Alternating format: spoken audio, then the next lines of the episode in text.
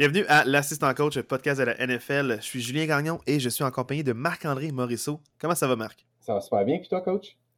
Moi, ça va super bien. Merci beaucoup de demander. Cool. Euh, là, à brûle pour point, le vite comme ça, je, je veux pas, dans le fond, le trop. euh, ma- dans le fond, le, je vais dire être trop spécifique dans les détails, mais on fait un test cette semaine.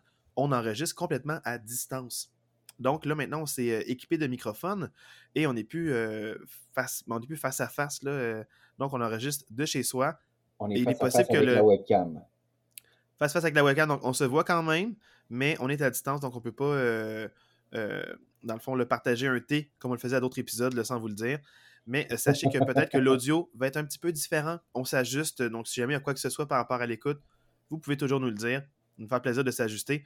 Donc, ça ne veut pas dire que j'irai plus jamais chez Marc-André pour pouvoir enregistrer, mais on a la possibilité, s'il y a tempête de neige ou des conditions particulières, ou si je dois rester à la maison pour euh, prendre soin de mon garçon, on peut quand même, euh, dans le fond, le faire, l'enregistrement et l'émission, malgré tout, à distance. J'aime que tu rentres dans tous ces détails-là.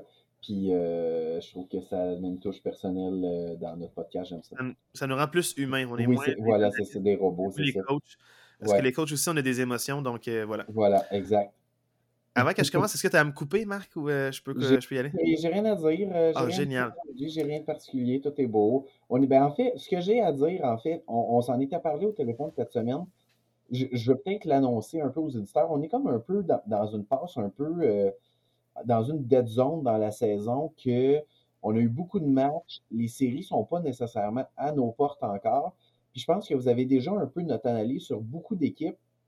Fait que, cette semaine, on va essayer de pas nécessairement se répéter sur plusieurs analyses qu'on a faites dans les dernières semaines sur certaines équipes. Fait que, peut-être qu'il y a des résumés de matchs ou des choses qui vont peut-être être un peu plus courtes parce que justement, on ne veut pas se répéter.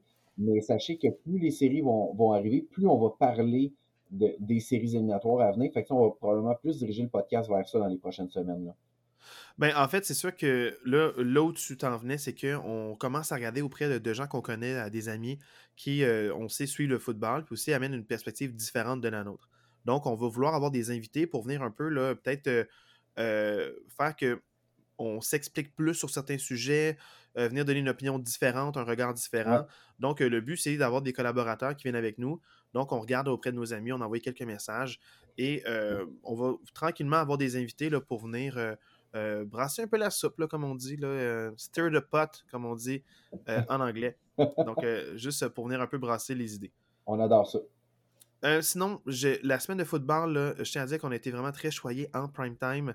Mais Oui. par contre, c'était le- plutôt les matchs de une heure. Il y en avait beaucoup, toutes sortes de choses.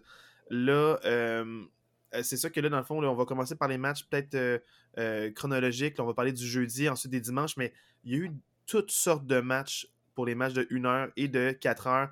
Il y a même eu des jamais vus quasiment. Là. Moi, il y a, Je y des je même- situations extrêmement particulières qui se Je sont veux quand même mentionner qu'il y a deux podcasts. On avait prédit la défaite des Eagles et le podcast la semaine passée, on a prédit la victoire des Lions contre les Giants.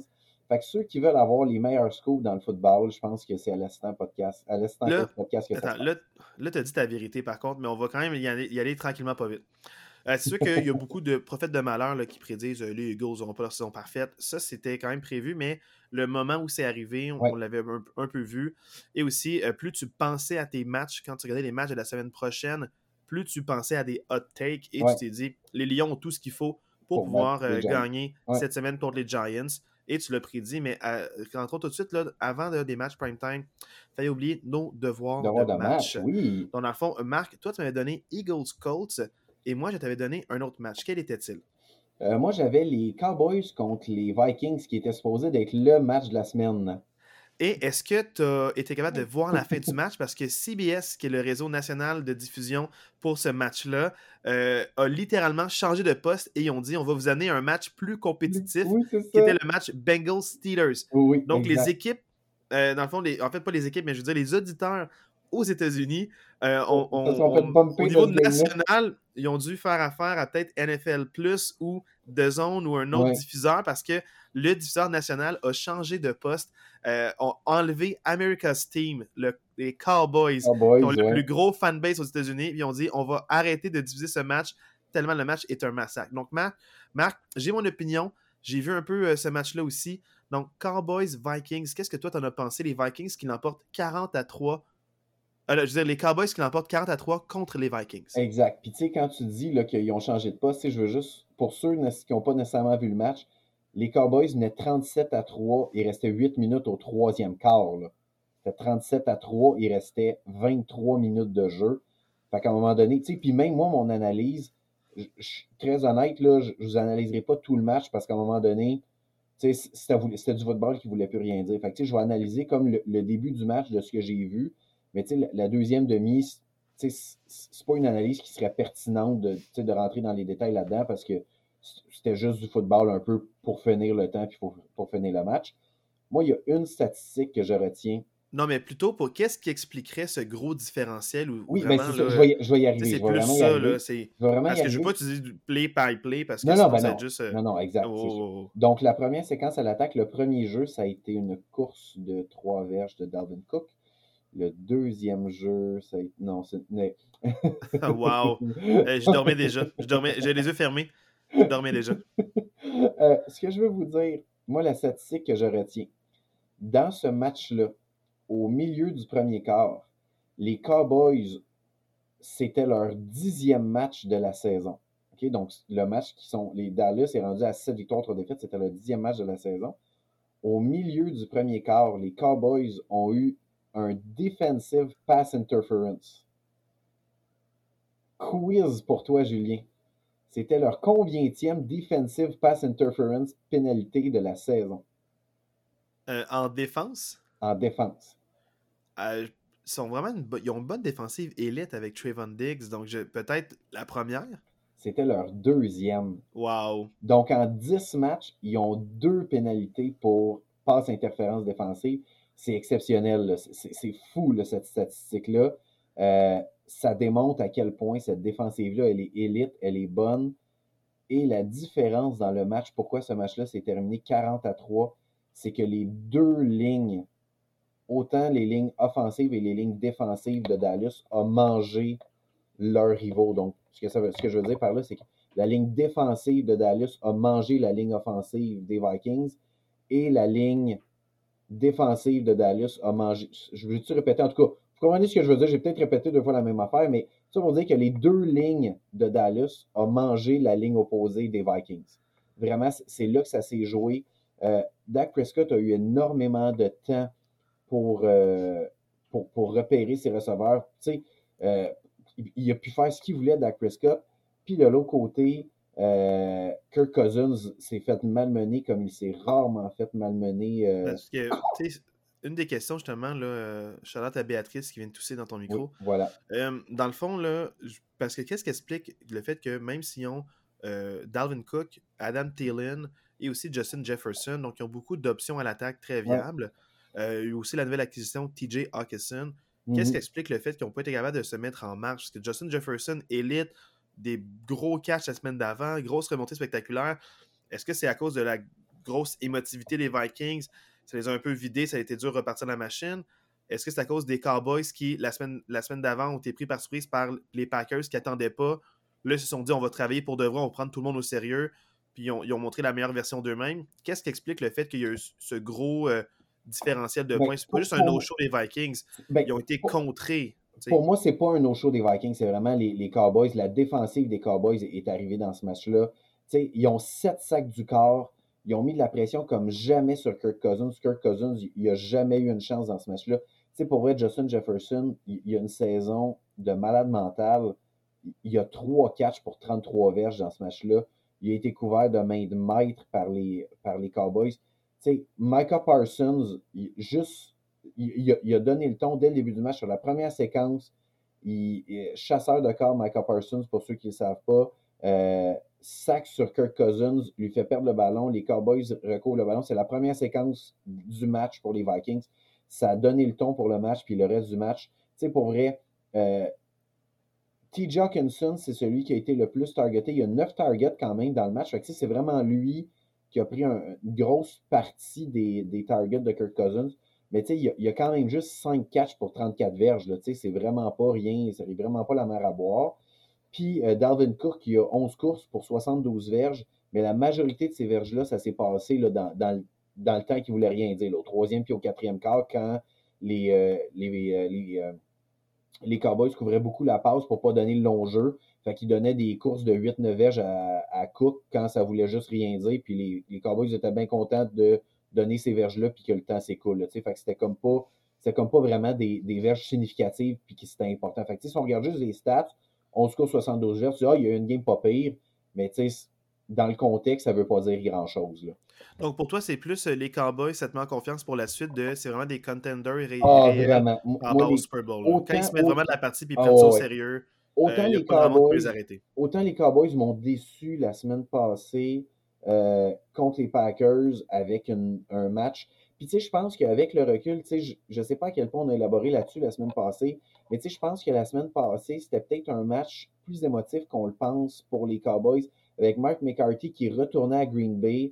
Tu sais, on l'a vu lancer ses écouteurs en fin de match, Mike McCarthy contre les Packers. Je pense qu'il y avait peut-être un peu plus d'émotivité qu'on pouvait le penser, même si les Packers, c'était pas une bonne équipe. Fait j'ai l'impression que ça a peut-être joué un peu dans, leur préparation puis dans, ces choses-là. Mais, euh, mais moi, moi, je pense qu'ils sont arrivés prêts pour jouer. Ils se sont dit Minnesota, c'est un, un, vrai challenge pour nous autres. On veut se montrer à la hauteur. Ils sont arrivés prêts avec un plan de match béton.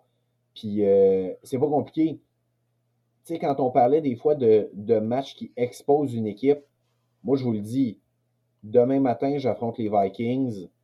J'utilise mes running backs. Ils ont eu aucune réponse. Les Vikings, la défensive des Vikings a eu aucune réponse pour les deux running backs des, euh, des Cowboys. Ezekiel Elliott qui finit avec deux touchés. Pollard, 15 courses, 80 verges, mais surtout, surtout 6 catchs, 109 verges, 2 touchés. Euh, c'est un running back. Si on enlève juste, si on enlève ses verges au sol, puis on prend juste ses verges par la passe, 6 catchs, 109 verges, 2 touchés, il y a probablement des meilleures semaines des wide receivers, toute, la ligue confondue. En plus de ça, tu rajoutes ces 80 verges au sol. Tony Pollard a marché sur la défensive des, Vikings. Fait que vraiment, euh, vraiment, pour moi, c'est une question qu'il va falloir que les Vikings se posent. S'ils ne veulent pas que les semaines prochaines euh, se fassent piler, il va vraiment qu'ils trouvent, va, falloir, va vraiment falloir qu'ils trouvent une réponse au running back parce que clairement, moi, je suis une équipe qui affronte les Vikings la semaine prochaine je me dis c'est par là qu'on a une chance de, de gagner. Les Vikings ont eu du trouble par le passé dans la saison euh, contre, les, euh, contre les Saints, là, que tu trouves que c'est une équipe plutôt ordinaire. Exactement. ils ont été, ils ont, ils ont, ça a été joué à une possession ce match-là. Donc, ça explique quand même peut-être qu'ils ont de la misère contre des équipes qui ont, qui ont, un ou deux bons running backs. Exact. Mais plus que ça, c'est que la défensive des Vikings est capable de créer des revirements. Elle est quand même là, euh, c'est une défensive très potable. Ils ont, souvent genre, au moins un revirement par match. Donc, ils sont capables d'enlever les possessions à l'autre équipe. Là, c'est le contraire les Cowboys ont marqué sur 8 possessions sur les 10 qu'ils ont eues. C'est fou, ça. Et c'est les deux dernières, genre, qui n'ont pas.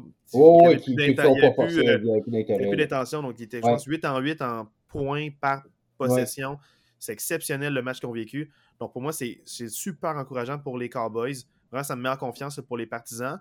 Mais, euh, comme je te disais, je, je sais qu'il y a eu des échos de vestiaire. Je pense qu'il y a des coachs ou des joueurs qui ont dit que euh, en défensive, je pense que c'est Michael Parsons qui a dit il faut arrêter d'essayer de faire le gros jeu. il faut qu'on s'enligne dans notre, dans, à notre ligne, dans notre gap. Parce que dans le fond, les joueurs défensifs, là, ils vont attaquer euh, C-gap, euh, B-gap. Donc, ils ont comme mhm. des lignes préétablies qui ont un nom. Puis ils se disent là, il faut arrêter d'essayer de faire le gros jeu. Il faut jouer son rôle. Puis il faut que la défensive soit unie. Parce que là, il y a plein de joueurs individuels qui veulent avoir la statistique et les gros jeux. Puis on n'est pas capable, dans le fond, de, de s'écouter ou de se coordonner. Puis on accorde trop de points, trop de verges parce qu'on ne remplit pas notre rôle. On cherche tout le, trop de gros jeu. Donc, souvent, ils sont revenus à la base, à ce qu'ils faisaient en début de saison. Puis quand ils reviennent à la base, ils ne donnent pas beaucoup d'options. L'adversaire force le jeu. Puis c'est là que les gros jeux arrivent. Donc, euh, chapeau là, aux Cowboys d'être revenus au, fondamental. Mais l'affaire que je veux dire, par contre, c'est que les Cowboys aussi de réajuster pour dire avec les running backs euh, et aussi notre tight end Schultz, peut-être que ça marche plus parce qu'on n'est pas un fan de CD Lamb. Puis CD Lamb, malgré le fait qu'il gagne 40 à 3, euh, il finit avec une cinquantaine de verges. et ben, quatre, passes captées sur 5 je ne voulais pas m'acharner sur CD Lamb. ceux qui nous écoutent à chaque semaine, vous le savez. C'est vraiment pas lui qui a fait la différence. Gallup a eu, a eu, beaucoup, de, a eu beaucoup de targets. Euh, comme tu dis, Dalton Schultz aussi, mais vraiment la différence, ça a été Pollard là, par la passe. C'est vraiment lui qui a fait la différence. Pour les Cowboys, un gros shout-out à Brett Maher, le, le botteur des Cowboys qui a réussi trois placements de plus de 50 verges dans ce match-là, dont un de 60. Euh, tu parles deux fois à cause d'une revue par les arbitres qui voulaient être sûrs que le catch, dans le fond, là, qui, qui l'a amené à cette ligne-là, soit validé. Donc, c'est même pas un review, dans, dans, le fond, l'espèce de petit truc rouge là, que les coachs vont lancer. C'est vraiment une revue par les officiels. Mais un peu trop tard calé, il, il réussit deux fois. Donc, chapeau à lui là, pour la pression. Puis bravo, c'est son record qui a égalé deux fois de suite. Donc, il n'avait jamais botté à 60 verges ou plus, puis réussi. Puis il a égalé son propre record deux, fois. Back to back, euh, chapeau d'être resté concentré. On voit que c'est vraiment un excellent botteur. Donc, euh, les unités spéciales vont bien, la défensive va bien, puis les Cowboys sont capables de produire aussi contre une défensive, comme on le disait, créer des revirements. Donc, chapeau, Cowboys, ça me manque oh, pour la suite. ça me perturbe un peu pour les Vikings, je te dirais. J'ai hâte de voir comment ils vont répondre à ce match-là. Absolument. Puis, tu sais, je, t'en avais parlé plus tôt dans la saison. Les Vikings, j'avais certains doutes qui m'avaient, tu sais, ils m'avaient convaincu avec plusieurs victoires, mais moi, ce match-là, mais, tu sais, autant c'est un match pour Dallas, moi, je bâtis là-dessus, puis je me disais, on, est vraiment des contenders dans la NFC. On est une des, sinon la meilleure équipe de la NFC.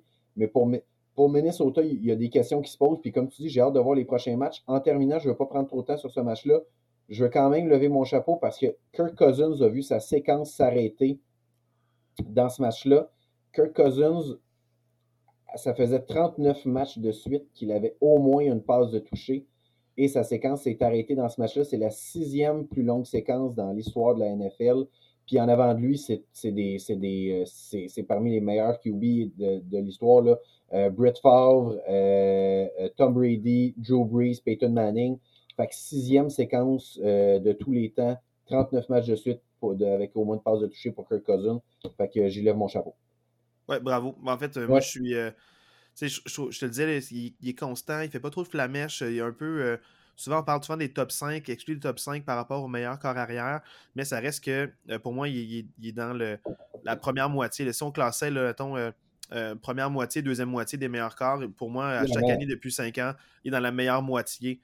donc, c'est un, bon corps arrière qui est très constant, très fiable, puis c'est un, un, bon pocket passer. Donc, pour, avec Adam Thielen et Justin Jefferson, ça, ça, complète extrêmement bien. Mm-hmm. dans le fond, ces deux, ces deux receveurs-là un des, sinon le corps le plus sous-estimé de la NFL, si vous En ce moment, oui. Trop, trop sous-estimé. Les gens euh, rient beaucoup de ces statistiques prime time de quelques années, mais souvent les prime time, il n'y a pas eu tout le temps des bonnes équipes qui étaient contenders. Les matchs prime time, souvent que des matchs de grande écoute contre des bonnes équipes. Donc, euh, euh, cette statistique-là ne veut pas dire tout le temps grand-chose. Il faut faire attention avec ça. sais, Prime Cousin, il y a comme une espèce de d'aura autour de lui dernièrement, où là, maintenant, il, il gagne des matchs prime time, mais avant, il était comme, il disait, ah, sa fiche en prime time, c'est 1-7 amener, euh, donnez un petit peu de lousse. Regardez sa fiche euh, globale. Arrêtez de voir une statistique isolée de, ben Pendant, dans le fond, là, de, de match, je fais un peu le, le bal au bon avec mon devoir de match. Oui, exact. Ben oui. Parce qu'on en parlait de, on a hâte de voir les Vikings, c'est qu'une contre-performance, ça arrive. Puis quand tu parles, on arrive un peu dans un peu de flou de saison. C'est que on parlait là en début de saison, puis je, tiens à le rappeler, euh, les commentaires défensifs, quand ils veulent se préparer pour un match, ou même les commentateurs offensifs sur comment attaquer une défensive adverse, ils regardent les cinq derniers matchs des autres équipes. Donc, pendant les cinq premières semaines, il y a des surprises, les équipes se forment, les liens se créent. Donc, dans le fond, c'est tout peut arriver, puis les surprises arrivent, puis toutes les équipes commencent à 0-0. Donc, peu importe la fiche l'an passé, beaucoup de changements. Euh, les joueurs vieillissent, donc ils, ils, gagnent en maturité.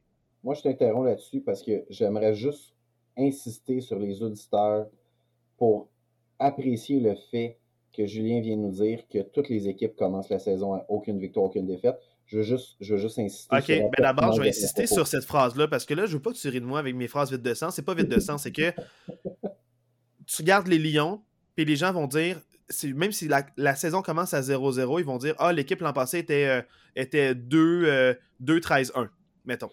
Oui. Mais 3-13-1 pour être plus exact. Donc, c'est comme s'il disait les Vikings, c'est une équipe perdante. Mais en fait, au début de saison, on peut-tu les évaluer sur ce qu'ils vont nous faire cette année? Ils ont appris de l'an passé. Quand une chaîne débarque de vélo, là, où, tu le sais, c'est dur à rembarquer, motiver un groupe de joueurs. Donc, pour moi, je réitère mon commentaire super pertinent.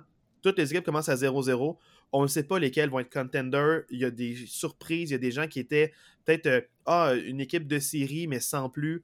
Ah, une équipe de carré d'as. On ne le sait pas. Des équipes qui, oui, à travers le temps, il y a des années il y a des équipes qui persistent, comme par exemple dans la AFC, les Titans, les Chiefs, les Bills, ils persistent.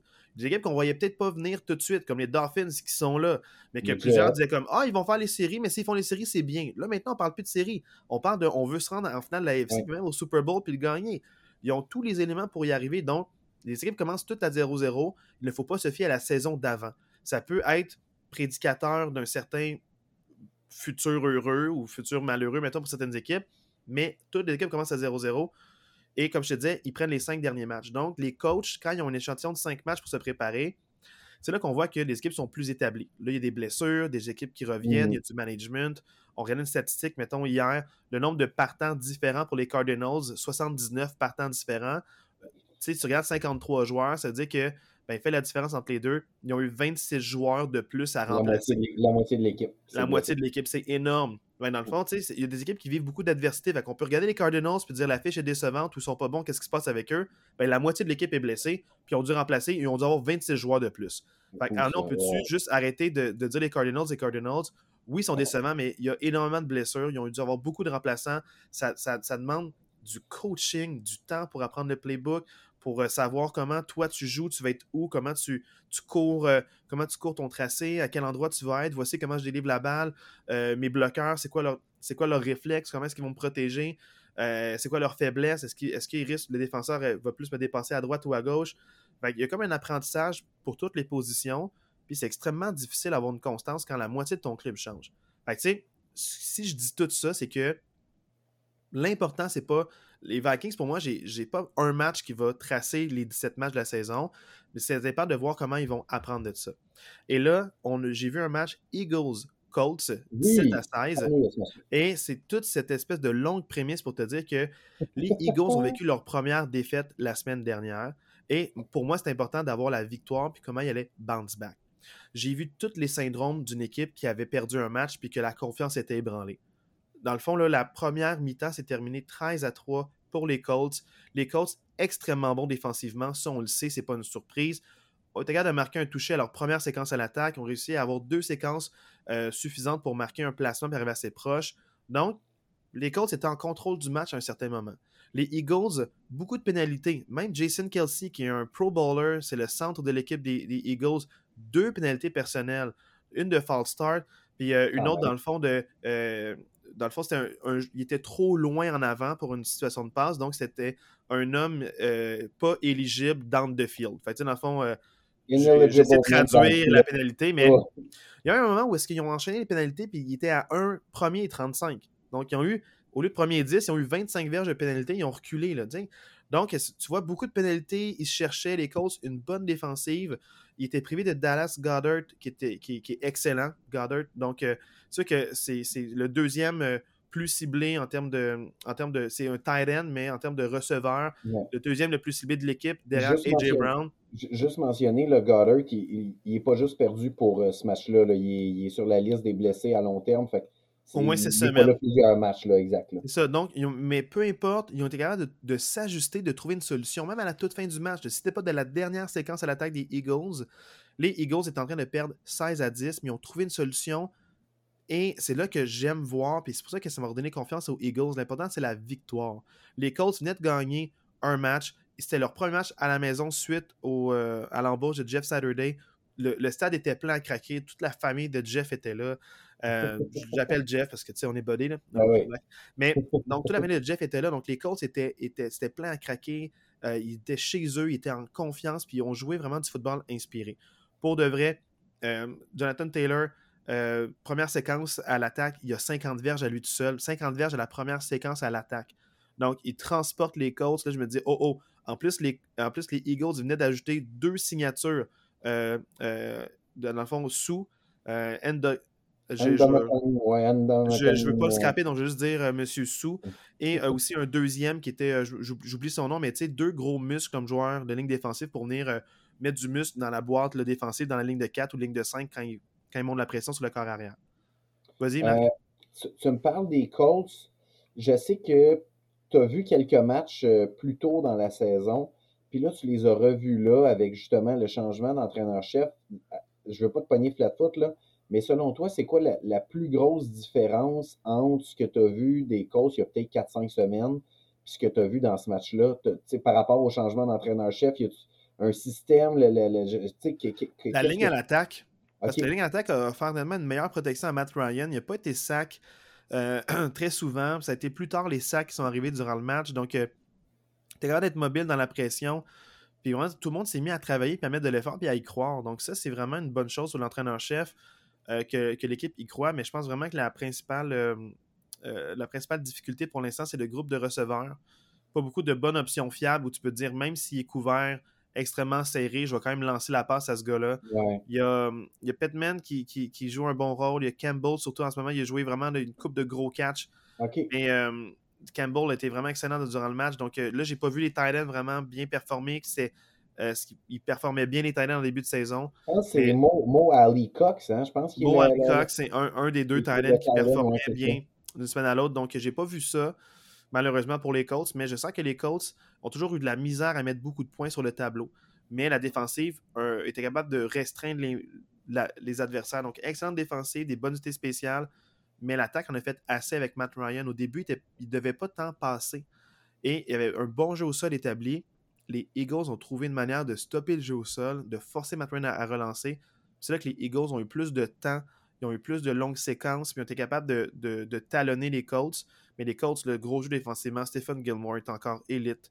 Euh, aussi, pas juste lui, là, il dans le fond, c'est comme il, couvrait beaucoup euh, A.J. Brown. Euh, Davanta Smith a été extrêmement sollicité. Puis euh, son couvrage, je ne me rappelle plus, il était deux à, se partager la job. On vraiment fait une bonne job. Davanta Smith a eu un super beau match, mais c'était pas assez pour venir, pour venir balancer vraiment le A.J. Brown extrêmement bien couvert. Donc, on trouve une solution pour A.J. Brown. ça a forcé Smith à être meilleur encore. Et moi, je te dis que la grosse différence dans le match, c'est vraiment que euh, les Eagles, ça leur a pris du temps, ils étaient ébranlés. Ce match-là, il était semaine 2 ou s'il était euh, dans trois semaines.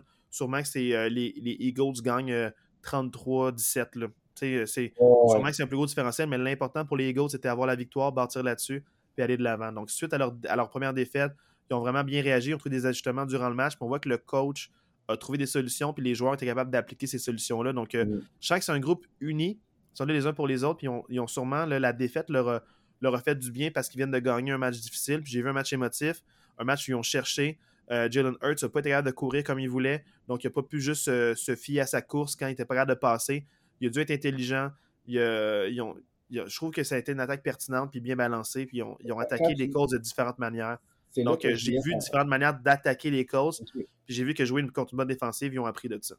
Puis, euh, tu sais, deux choses. La première, tu sais, ce qui est important de retenir, comme tu disais, c'est que c'est la victoire avant tout pour les Eagles dans ce match-là. Je sais que si on regarde juste le score, on se dit Ah, contre les Colts, c'est quoi cette affaire-là? C'est peut-être pas impressionnant. On s'en fout. À ce stade de l'année, après une défaite, tu es allé chercher une victoire sur la route. C'est juste ça qui compte, peu importe le score. Ouais. Puis la deuxième chose, tu dis attaque balancée. Comment tu as trouvé le jeu au sol de Philadelphie? Tu dis que Jalen Hurts n'a pas pu vraiment courir. Tu, sais, tu dis attaque balancée. Y a-tu quand même un bon jeu au sol? Non, euh, Miles Sanders n'a pas été capable de faire grand-chose. Moi, je, le trouve moins explosif euh, depuis ses blessures. Il y a eu beaucoup de blessures dans les deux dernières, dans les deux dernières saisons. Euh, je, le trouve moins là. Boston Scott euh, a eu quelques courses, mais pas beaucoup impliqué durant le match. Puis dans le fond, le Gainwell non plus, pas tant. Donc c'est vraiment par la passe qu'ils ont essayé, puis par des courses de Jalen Hurts. Mais Jalen Hurts n'a pas, comme je te dis, n'a pas eu un gros impact dans le match. Je pense que c'est 36 verges, 36 verges total durant le match. Donc il n'a pas vraiment pu euh, quelques petites courses par-ci par-là, mais c'est vraiment un jeu plus traditionnel que j'ai vu des Eagles. La grosse différence pour moi, ça a été, euh, dans le fond, deux choses qui ont vraiment balancé le match. Ça a été euh, au moment où c'était 13 à 3. Les Eagles, dans le fond, au troisième quart, ils ont une séquence à l'attaque, puis ils voulaient absolument marquer un toucher. Et il y a un moment où ils sont en quatrième et 10. Ils sont en quatrième et 10, puis ils vont en quatrième et 7. Où sur le terrain, à peu près? sur ligne, genre de 5, ligne de 45. Donc, c'est tout juste passé la moitié. Pas tant, pas proche de la red zone. Mm-hmm quatrième et 10. Et là, euh, Jalen Hurts fait faire un sac du corps. Donc, euh, oh. euh, recule son milieu de terrain. Les Colts reprennent la, balle. Je me dis, oh mon Dieu, hey, ça, ils ont, un court terrain, ils n'ont pas eu ça beaucoup. C'est le temps de capitaliser, c'est le temps d'en profiter. Et la défensive des Eagles a show up à ce moment-là. Et pour le placement d'une trentaine de verges, 35 ou 37 environ, tout, tout près de 40, le placement est manqué par les Colts. Donc, oh, ce match-là, ils sont quand même allés en 4e et 10. Pour les, Eagles, ont manqué leur opportunité. Euh, sac du corps, donné un court terrain aux Colts. Puis les Colts n'ont pas été capables de capitaliser. Même pas pour un 3 points supplémentaire. Puis c'est le 3 points qui aurait fait une différence dans le match. Donc, euh, autant pour les Eagles, ils ont failli perdre le match à ce moment-là, mais la défensive les a bail-out. Puis une défensive qui a quand même super bien joué. On la connaît, la def des Eagles, capable de beaucoup de revirements, une défensive agressive, euh, très, très, très. Euh, je dirais, ils n'ont pas les mêmes baladeuses. C'est vraiment très technique, très bon positionnement, des bons athlètes. Donc, pour vrai, chapeau. Euh, aussi, ils ont eu quelques pénalités coûteuses, mais ils ont été toujours capables de, rétablir la situation. Donc, pour moi, la défensive des Eagles a été très bonne durant le match. Euh, et l'attaque a trouvé des solutions. Puis on a vu que même si on fait face à l'adversité, ils n'ont jamais abandonné, ils ont cru au projet. Et chapeau, euh, chapeau aux Eagles, moi, ça me met vraiment en confiance pour la suite. la résilience qu'ils ont montrée, ça, j'aime ça voir ça d'un collectif. Tu vois que c'est un groupe qui est là les uns pour les autres. Puis ça, ça m'a vraiment inspiré pour la suite. Donc, les Eagles, je n'étais pas un believer avant. Mais suite à la, je dit, la première défaite peut faire mal. Tu peux avoir une séquence de défaites comme les Bills ont eu. Mais eux, non. Vite, sont remis sur la victoire. Puis j'ai vu qu'ils étaient concentrés, ils étaient focus. Ils n'ont pas trop fêté à la fin. Ils étaient contents du toucher. C'était un match émotif, mais ils ont été vraiment locked in jusqu'à la fin. Donc, euh, chapeau aux Eagles. Puis chapeau aux Colts d'avoir donné vraiment du fil à aux Eagles. Oui, euh, c'était vraiment un match que. Ça reste que pour les Colts, c'est un beau match défensivement. Il y a eu des beaux jeux. C'était pas des, c'était pas des jeux euh, genre les passes sont imprécises. C'était des passes défendues, euh, des bons positionnements. C'était vraiment un super beau match. Euh, ça m'a tenu en haleine jusqu'à la fin. Donc vraiment chapeau, chapeau aux, deux équipes pour avoir un super beau match de qualité. ben, merci pour ton analyse, coach. Ça fait plaisir. Et maintenant, passons au match prime time du jeudi. Les Titans affrontaient les Packers de Marc-André, rappelons bien. et les Titans l'emportent 27 à 17 contre les Packers. Euh, le score, euh, selon moi, ne reflète pas l'allure du match. Là. Pour moi, Tennessee a, vraiment contrôlé ce match-là. Je pense que pour moi, le, match a, viré de bord quand c'était 7 à 6. Euh, les Titans font un toucher au premier quart, les Packers répliquent, mais manquent l'extra point, fait que ça fait 7 à 6. Et au deuxième quart, les Titans ont eu une séquence de 10 minutes. On s'est texté à ce moment-là, justement, et je pense que c'était c'était incroyable. Moi, j'ai dit. impressionnant, cette séquence. J'ai dit, c'est que la séquence dure 10 minutes. Il ne marque même pas de points parce ont un quatrième essai. Mais c'est que ça l'a enlevé tellement de temps au cadran des Packers. C'est que première séquence à l'attaque, extrêmement longue. Deuxième longue. Là, la troisième, 10 minutes et 10. Et Aaron Rodgers a comme euh, pas touché au ballon du deuxième quart. Il a fret. Il fait froid à Green Bay à ce moment-là. Donc, euh, chapeau temps d'être allé euh, au domicile des Packers. Puis vraiment un jeu inspiré, puis pas juste par la course, une couple de bonnes passes précises. Tannehill a extrêmement bien paru. Euh, c'est une équipe vraiment, là, euh, comme on se disait la semaine dernière, y a deux semaines, ils font pas beaucoup de flamèches, mais les Titans, je les vois loin en série. Là. Dans la IFC, il y a des équipes cool, mais les Titans, ça se passe vraiment bien. Absolument. Ça fait une couple de semaines que je parle que les Packers sont très bons contre la passe, pas très bons contre le course. On s'attendait vraiment que Henry, il y a un match de 200 verges. c'est pas, Henry a eu un match correct, mais c'est vraiment Ryan Tannehill par la passe. Il a connu un excellent match. Puis il a, vraiment euh, bien, euh, bien découpé la défensive des Packers. Puis ce que j'ai aimé de Tannehill, c'est que euh, dès le début, il n'a pas eu peur d'attaquer les zones profondes. Là, le receveur Burks, qui a, un, super gros catch pour un gros gain, ça a mis la défensive des Packers en alerte pour dire on a Derrick Henry, mais si tu ne watches pas le backfield, moi je vais le tenter. J'ai des mhm. receveurs pour aller capter le ballon. Donc, on est loin du de, avec Willis où est-ce qu'il n'y a aucun receveur qui a une passe de capter. Là, il y a un gros gain de 40 verges qui a été fait en un seul coup. Puis ça a un peu mis les Packers en alerte de comme, hey, il faut que tu respectes la passe parce que moi, je suis là. Puis quelques gros gains, pas trop, mais surtout rapidement dans le match. C'est ça que j'ai aimé de la part des Titans. C'est pas quand c'était OK, là, la course fonctionne pas trop bien, je dois étirer un peu la défensive. Ils, ont attaqué dès qu'ils ont pu attaquer. Puis des gros catchs qui ont été faits. Donc euh, ça, ça aide énormément le jeu des Titans. Puis ça, ça les force à respecter la passe. Puis il n'a pas juste découpé avec des petites passes euh, entre 0 et 10 verges. Il a, vraiment été capable d'avoir des gains, des fois même de 10-15 verges par la passe, euh, de manière quand même euh, régulière. Donc, les Titans, une équipe complète. Quand Neil Jupe est en santé, c'est une équipe vraiment redoutable. Il ne faut pas les prendre à la légère. C'est pas une équipe avec un gros marché. Ils ne font pas des grosses flamèches, mais ils ont un bon entraîneur-chef. Ils ont une bonne stabilité. Et pour vrai, Tannehill, il fait la job en ce moment. Donc, chapeau, à, chapeau à lui. quand il n'y a, pas trop de pression sur lui, ça va super bien. Euh, mais c'est sûr que les, gens vont se rappeler de quand ils vont rentrer en série éliminatoire, ils vont dire le dernier match qu'il a joué, il avait trois interceptions, mais c'est contre les Bengals, puis c'était des fois un match beaucoup plus serré, il devait tenter des passes plus risquées. Donc, euh, c'est pas un trois interceptions qui, je trouve, il a mal paru. La première, il avait mal paru, mais les deux autres, c'était vraiment parce qu'il fallait qu'il force le jeu. Donc, euh, pour vrai, moi, les Titans, je suis en confiance pour la suite. Puis les Packers, ben, ils ont Ils ont une victoire euh, qui, a, qui, a, scrappé la. Je veux pas, qui a, qui a, mis un trait sur les cinq défaites de suite. Mais, mais c'est rare que les équipes dans la NFL ont 6-7 défaites de ben suite. donc, euh, on savait qu'elle allait gagner tôt ou tard, mais malheureusement, c'était un match très important à aller chercher. Là, à 4 et 7, c'est pas mal fini. C'est fini, là. Fini. À 5 et 6, ça aurait pu être euh, réaliste de faire un push pour les séries éliminatoires, mais là, c'est terminé cette saison. Puis, surtout, surtout, avec le portrait des séries, que là, les 49ers se mettent à gagner. Les, ça, ça, on parlait peut-être que ça allait peut-être juste prendre 9 victoires, mais là, probablement que ça va en prendre 10. Parce que là, avec les Commanders qui sont dans le portrait, ouais, avec, les, avec euh, Seattle qui peut-être que oui, peut-être que non, tout dépendamment de. Pour finir à 10 victoires, ça voudrait dire que les Packers gagnent leurs 6 derniers matchs d'ici la fin de la saison je vois pas. Tu sais, ils affrontent encore les Vikings, ils affrontent les Eagles. Je, je vois pas, je vois pas les Packers euh, finir. Non plus, parce que le match, euh, tu m'avais dit, c'est semaine 12, Marc. On est rendu ben, bientôt la semaine, la semaine 12. La semaine prochaine. Ça pourrait, mettre un, ça pourrait, mettre un, X officiel sur éliminer des séries éliminatoires. Au lieu de savoir qui a le bail, ça serait vraiment là, éliminer les Packers à ce moment-là. Bye bye. Bye bye. euh, sinon, dans le fond, dans le match euh, Bears-Falcons, les Falcons l'emportent 27 à 24 contre les Bears. Ben, les Falcons se gardent dans la, dans, dans, dans la course pour euh, une place en séries éliminatoires pour gagner leur division. Là, ils vont se battre avec les Buccaneers. Deux choses, Corderell Patterson, euh, je peux pas passer à côté de mon Corderell. Un retour de beauté de 103 verges. C'était la neuvième fois de sa carrière qu'il faisait ça. Il est premier dans l'histoire de la NFL.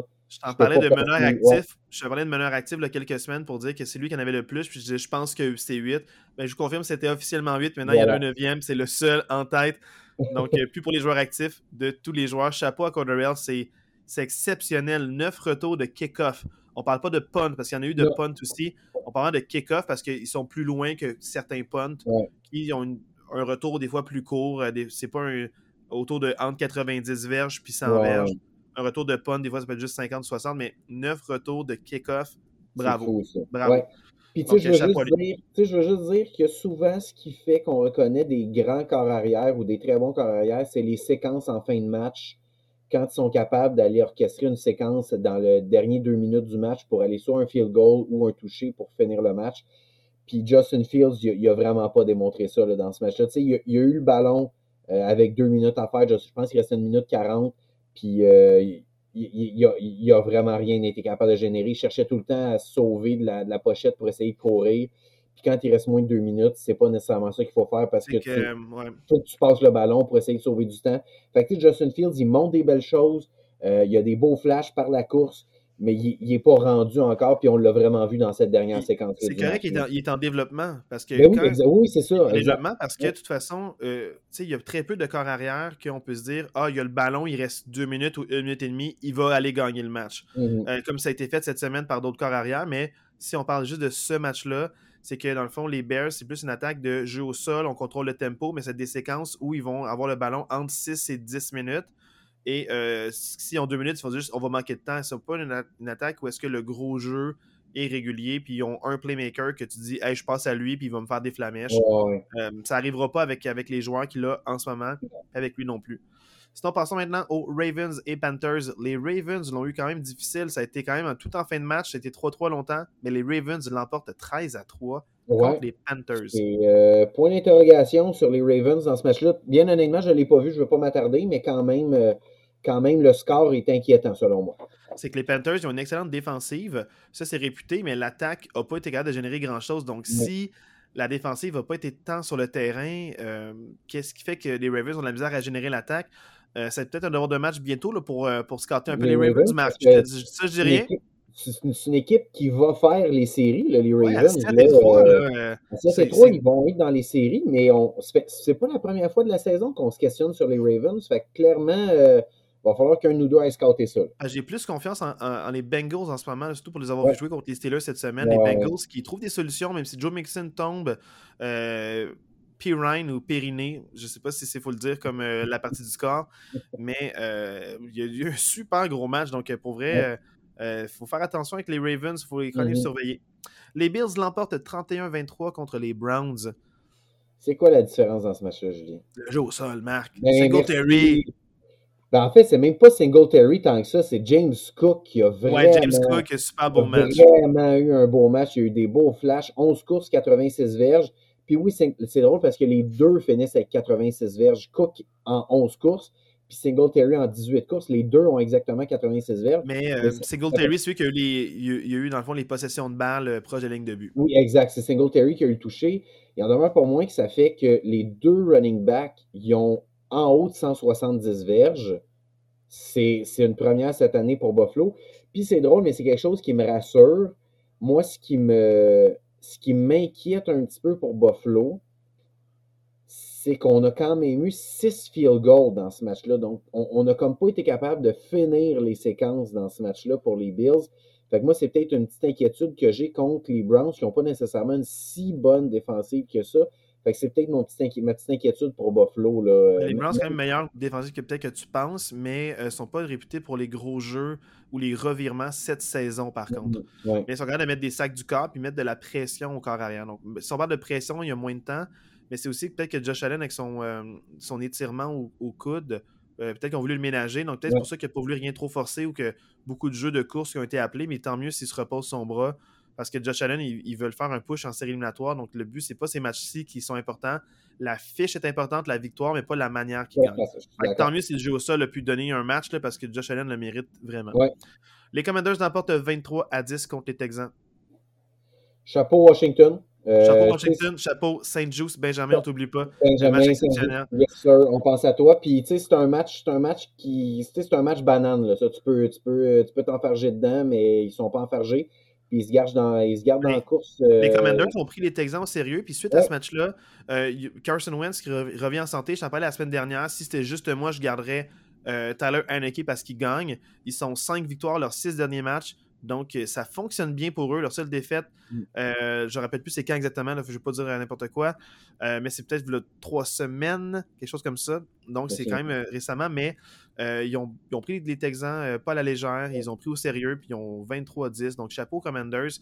Puis, même si Carson Wentz revient en santé, Ron Rivera a pris la décision de, quand même garder Tyler Henneke qui est aimé des joueurs. on s'en parlait, les joueurs le respectent parce qu'il produit, il gagne, puis il a, a, le cœur sur la main, c'est un excellent leader. Puis euh, un autre excellent leader, euh, euh, McLaren, Terry McLaren, qui adore Tyler Henneke, puis aussi dans ses speeches, là, tu vois que lui aussi c'est un bon leader qui prend de plus en plus de place dans le locker room.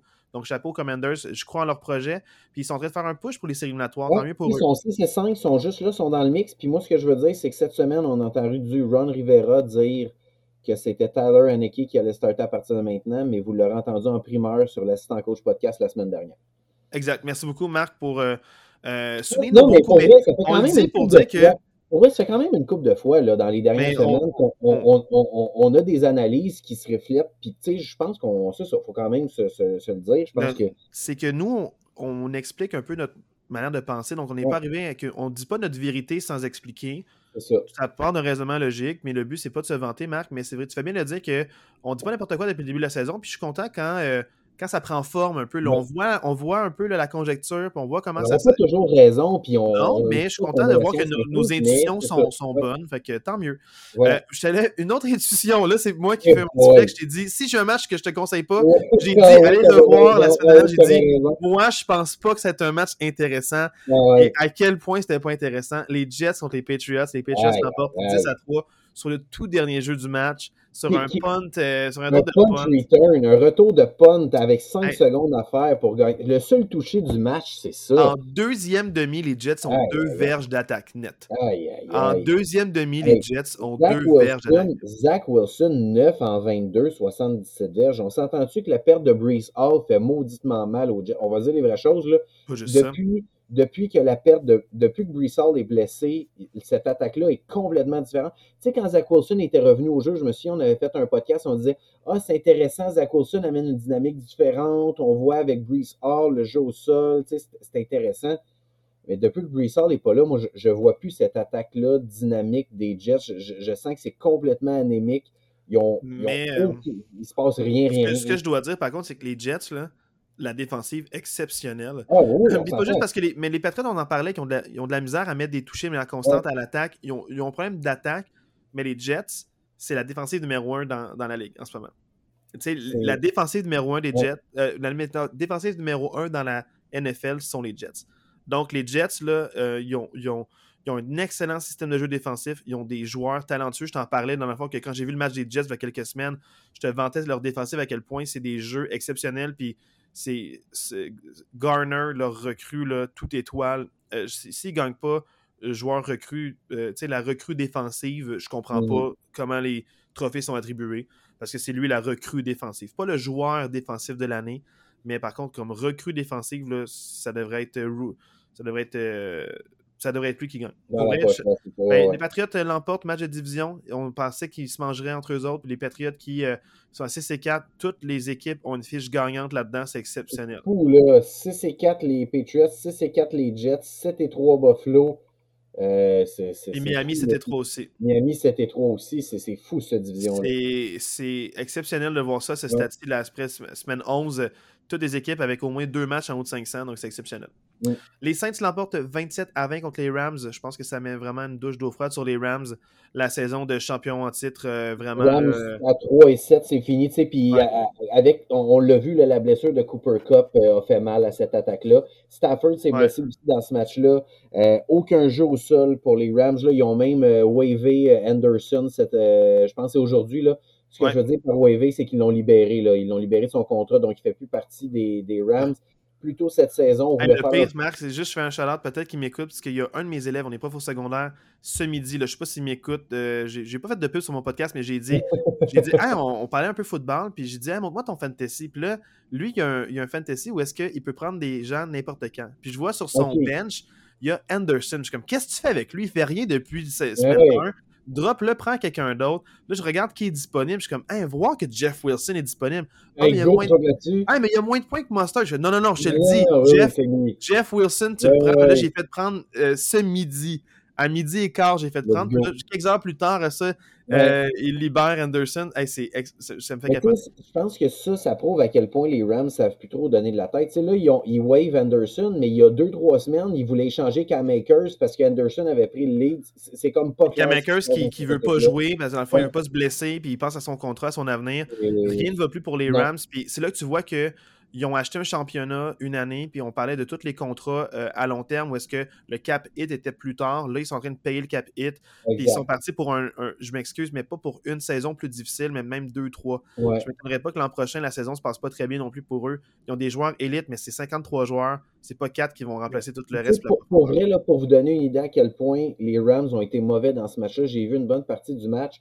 Littéralement, les Saints avaient l'air de prétendants au Super Bowl dans ce match-là. là. La défensive avait l'air exceptionnelle. L'attaque avait l'air exceptionnelle. Pour vrai, on regarde juste ce match-là, puis on regarde pas les fiches. Là. On regarde ce match-là, puis on dit Waouh, les Saints. Euh, Dalton, meilleur match de sa saison. Oui, pour vrai. Dalton, meilleur match de la saison, Ouais. puis euh, tu sais, il était intouchable. Je suis comme, ah, il réussit tous ses lancers, donc Ouais. ben bon. Non, c'est les Rams qui en ouais. arrachent en ce Parce moment. que les Saints, ça a l'air aussi bon que ça. Clairement, les Rams, c'est la, la- la- la chaîne, elle a débarqué. Ouais. Marc, je veux pas que tu t'en vendes trop, tu en inventé au début de podcast, puis c'était ton hot take la semaine dernière. Les Lions l'emportent 31-18 contre les Giants. Plus tu en parlais de ce match-là, plus tu disais avec grande véhémence que oui, les Lions allaient gagner contre les Giants. Vraiment confiant. Vraiment confiant, puis, puis c'est c'est arrivé, puis c'était même pas proche, ça n'a jamais été proche ce, ce match-là. Euh, les Giants, une belle fiche, on en parlait, qui affrontaient beaucoup d'équipes en bas de 500. Au début, on ne savait pas si les équipes allaient être bonnes ou pas bonnes. Parce qu'on peut, comme je te dis, on part tout à 0-0 au début de la Ouais. saison, donc on ne peut pas se fier à « Ah, ils ont battu telle équipe qui l'an passé avait fait ça. » Puis on se rend compte que peut-être que ben, les Lions, je te le disais, une excellente attaque. Quand ils sont en santé, ils peuvent mettre beaucoup de points sur le tableau. Ouais. Les Giants, c'est une de leurs faiblesses, une bonne défensive, mais si la défensive accorde plus que 20 points, euh, le fait est que les Giants ne gagneront pas. Parce que souvent, ils gagnent des matchs 20-18, 21-17. Ils gagnent des matchs extrêmement serrés, mais c'est rare qu'ils marquent plus que 21 points, les Giants, depuis le début de la saison. Donc, je pense pas qu'ils ils vont faire les séries sûrement, mais peut-être qu'ils vont être, même être déclassés dans quelques semaines. Je vois pas les Giants euh, gagner un match de série éliminatoire cette année, mais peut-être qu'ils vont se classer en wild cards à cause de leur fiche. Sais, pour vrai, ju- juste pour ceux qui nous ont peut-être pas écoutés dans les dernières semaines, sais, juste rappeler, là, en ce moment, les Giants, ils ont sept victoires, OK? Ils ont battu les, ils ont battu les Texans, ils ont battu les Jaguars, ils ont battu les Packers, ils ont battu Chicago, ils ont battu les Panthers. Fait que cinq de leurs sept victoires, c'est des équipes, on va dire, là, c'est pas des bonnes équipes. C'est c'est cinq équipes qui ont vraiment pas une bonne saison. Qui en arrachent cette saison, disons. Exactement. Leurs deux autres victoires, c'est la première semaine qui ont surpris, euh, qui ont surpris les Titans du Tennessee 21 à 20. Ça, c'était vraiment la surprise de la semaine 1. Personne ne s'attendait à ça. La semaine 1, on s'en parle. Il y a beaucoup de surprises. Exactement, c'est ça. Fait que, tu sais, en quelque part, tu sais, on peut pas. Euh, moi, je peux pas dire que les. les tu sais, puis là, on s'entend, là. Les quatre prochaines semaines, les Giants. En fait, même, je, je vais aller plus loin. Les cinq prochaines semaines, les Giants, regardez bien leur horaire. Les Cowboys, les Commanders, les Eagles, les Commanders puis les Vikings. Les cinq prochaines semaines, les Giants jouent contre cinq équipes qui jouent en haut de 500 et qui sont dans, dans la NFC, des compétiteurs directement. Ouais. Directement. Fait que, en ce moment, les Giants sont 7 et 3. C'est pas mon tech de la semaine, mais il y a une possibilité que dans cinq semaines, les Giants se retrouvent à 7 et 8. Je ne pense pas que ça va arriver. Moi, je pense qu'ils vont finir par en gagner une. ils vont probablement splitter avec Washington, mais je vois pas les Giants battre les Cowboys, je vois pas les Giants battre les Eagles, puis je vois pas les Cowboys battre les, les Vikings.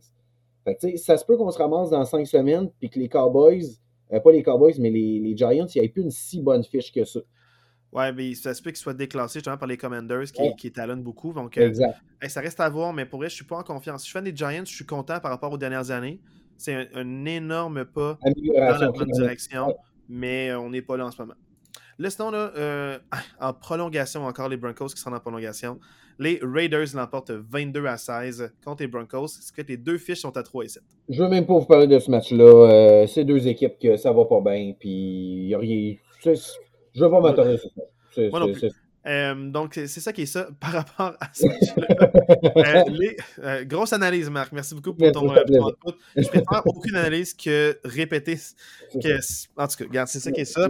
Mais euh, la seule chose que je dois dire, c'est que pour Derek Carr, qui était très émotif en entrevue, je suis content, dans le fond, s'il si, euh, si a pu trouver un peu de paix intérieur puis gagner son match. Pour lui, je suis content.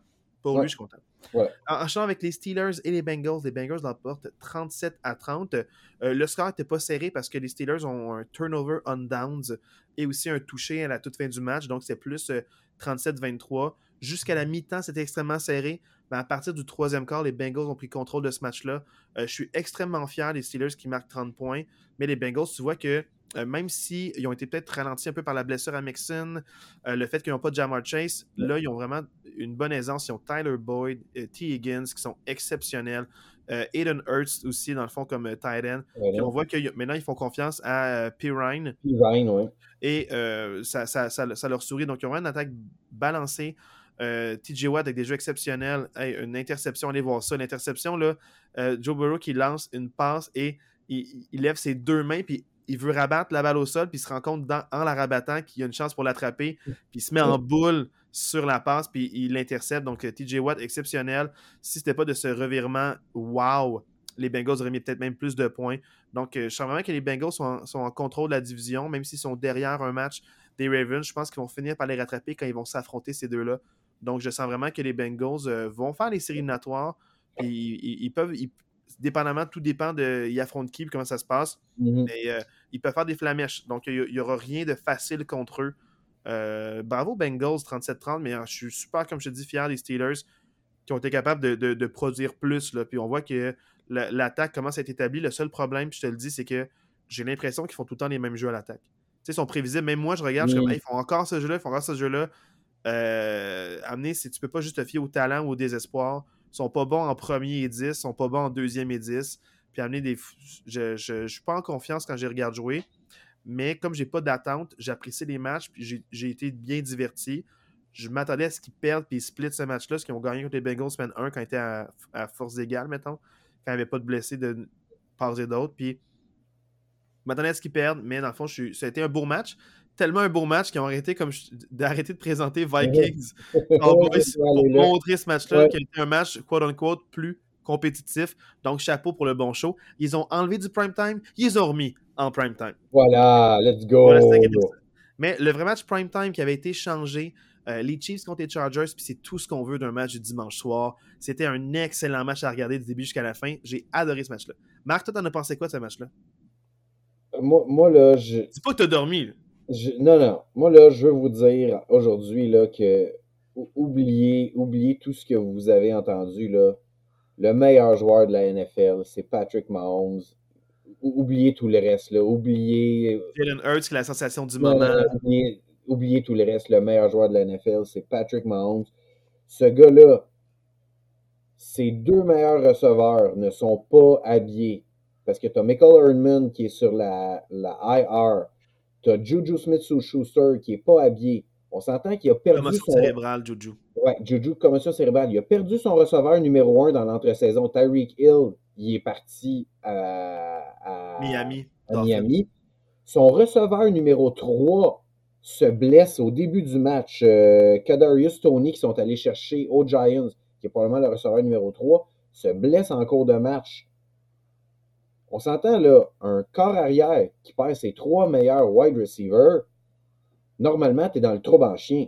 Il finit la game 329 verges, trop touché. Voyons, voyons donc. C'est pas sérieux, ça, là. C'est fou, ce gars-là. J'aimerais compléter une chose par rapport à ton propos, Marc, tout de suite. Ben, on s'entend, j'ai pas parlé de Travis Kelsey.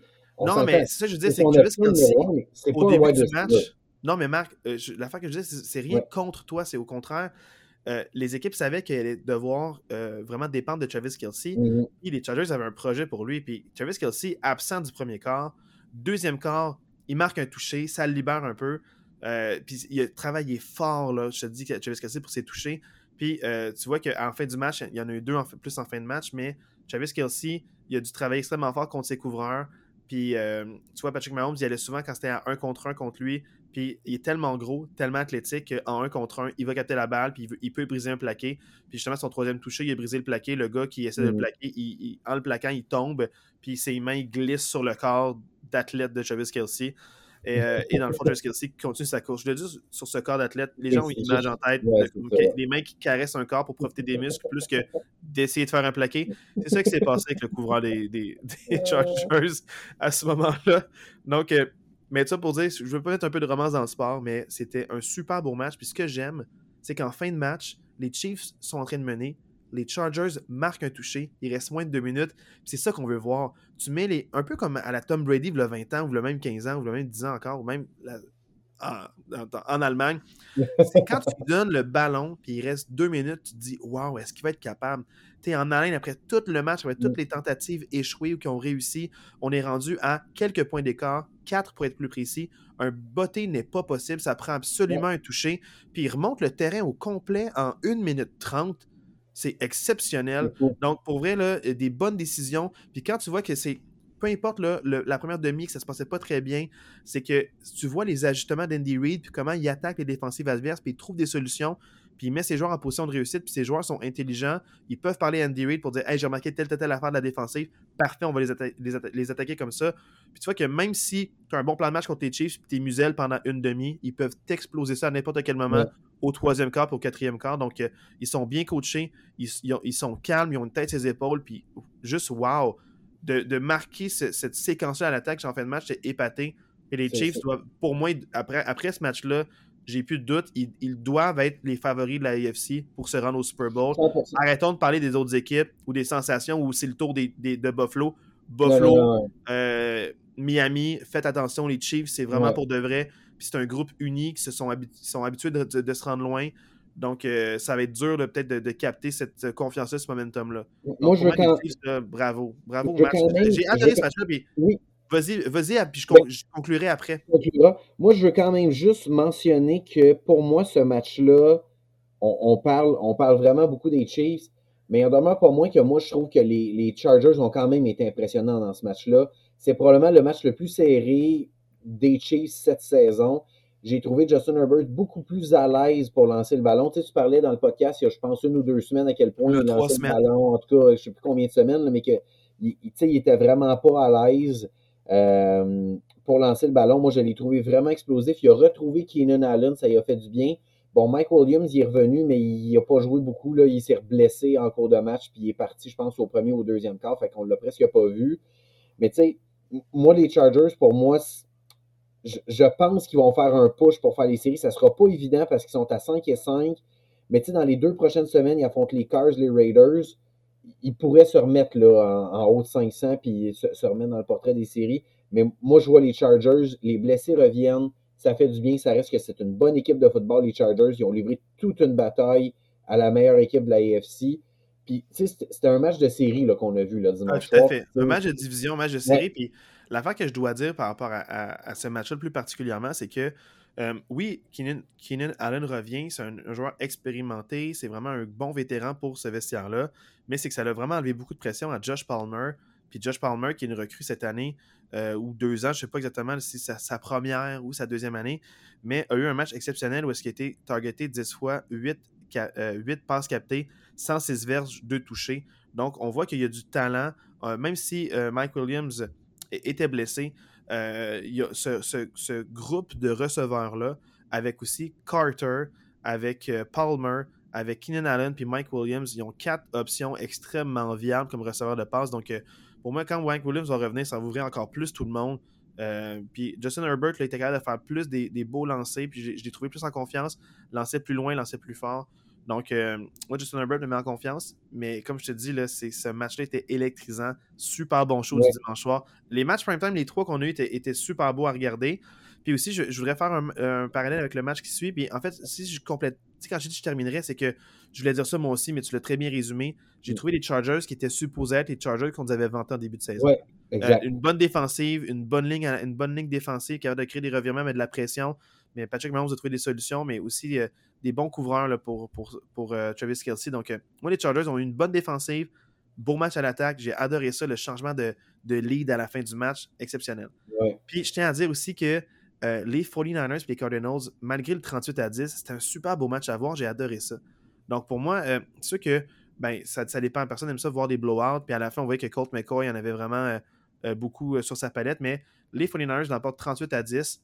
C'est important qu'ils gagnent pour mener la division parce que s'ils perdent, les 49ers ne faisaient, étaient huitièmes de leur, de leur euh, dans le fond de leur association, de la conférence. Mais si, là, ils l'ont emporté, ils sont rendus troisième parce qu'ils mènent mm. leur division maintenant. Donc, c'était vraiment un match à gagner. tellement de fans à Mexico des 49ers, je comprends pas à quel point, je sais pas pourquoi les 49ers en particulier sont aussi populaires là-bas. Mais tant mieux pour eux. Je sais pas si c'est à cause euh, de l'uniforme, du, chiffre 49 qui représente quelque chose là-bas. Mais euh, pour vrai, beaucoup de fans euh, là-bas. Puis aussi, on, voit qu'il était aimé. C'était un match à domicile. Puis ils, se sont sentis à domicile dans un match avec une haute altitude. Mais pour vrai, c'était un super beau show. sur papier, avec toutes les blessures que les Cards ont, sur papier, les 49ers étaient une meilleure équipe que les Cards pour ce match-là. Surtout qu'il manque Kyler Murray, qui se être, euh, euh, avec ses pieds, euh, développer des jeux. il, change un jeu qui dure 3 secondes en 22 secondes. il, échappe à la pression, il va chercher les jeux explosifs, il est capable de courir. Donc, c'est sûr que ça enlève beaucoup d'explosivité aux Cardinals. Mais il y avait quand même Hopkins, il y avait quand même Connor qui saute par-dessus les, lignes défensives adverses. Allez, voir de de quoi je parle. Mais c'est sûr que j'ai beaucoup aimé le projet des Cardinals. C'était serré au début, mais les 49ers, avec le coach qu'ils ont et avec les armes qu'ils ont, euh, Jimmy G s'est amusé. Puis j'aimerais ça que tu t'excuses par rapport à Jimmy G. Je t'ai envoyé un meme aujourd'hui. Euh, j'aimerais que tu dises euh, de quoi ce meme-là parle. Ben, la semaine passée, on, riait un peu de la statistique. Non, non, tu riais un peu. Moi, je j'aime pas ça. Riais de la statistique qui dit que Garoppolo, dans les matchs où il, il, lance pour aucune passe de toucher, il y a une fiche de 10 victoires, 2 défaites.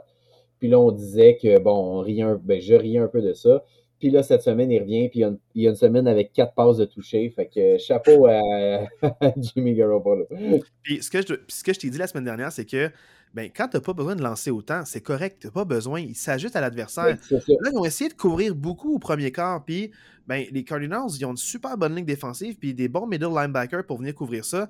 Ils ont eu un plan de match contre Christian McCaffrey, ils ont eu un plan de match contre e-, e-, Elijah Mitchell, donc euh, ils, ont pas, ils ont eu un bon match, mais ils n'ont pas eu un si gros match que ça. Donc, c'est sûr que euh, Christian McCaffrey, genre une 40 verges, 40 verges au sol, un, touché. Euh, Elijah Mitchell, genre 60 verges. donc, c'est sûr que ils ont, ils ont, eu des matchs qui se complètent bien, qui fait qu'à deux, ils ont eu un match en haut de 100 verges pour les running backs. Mais les Cardinals ont vraiment arrêté le jeu au sol, puis Jimmy G a dû passer, puis avec Ayuk, avec des courses planifiées de Debo Samuel, puis avec aussi, avec aussi Kittle, George Kittle qui est là. Euh, pour de vrai, les 49ers, ils ont vraiment tout un livre ouvert. Le playbook est incroyable. Puis c'est une attaque électrisante, puis ils sont capables de tout faire. C'est vraiment, ils ont super beau match, puis c'était un gros show.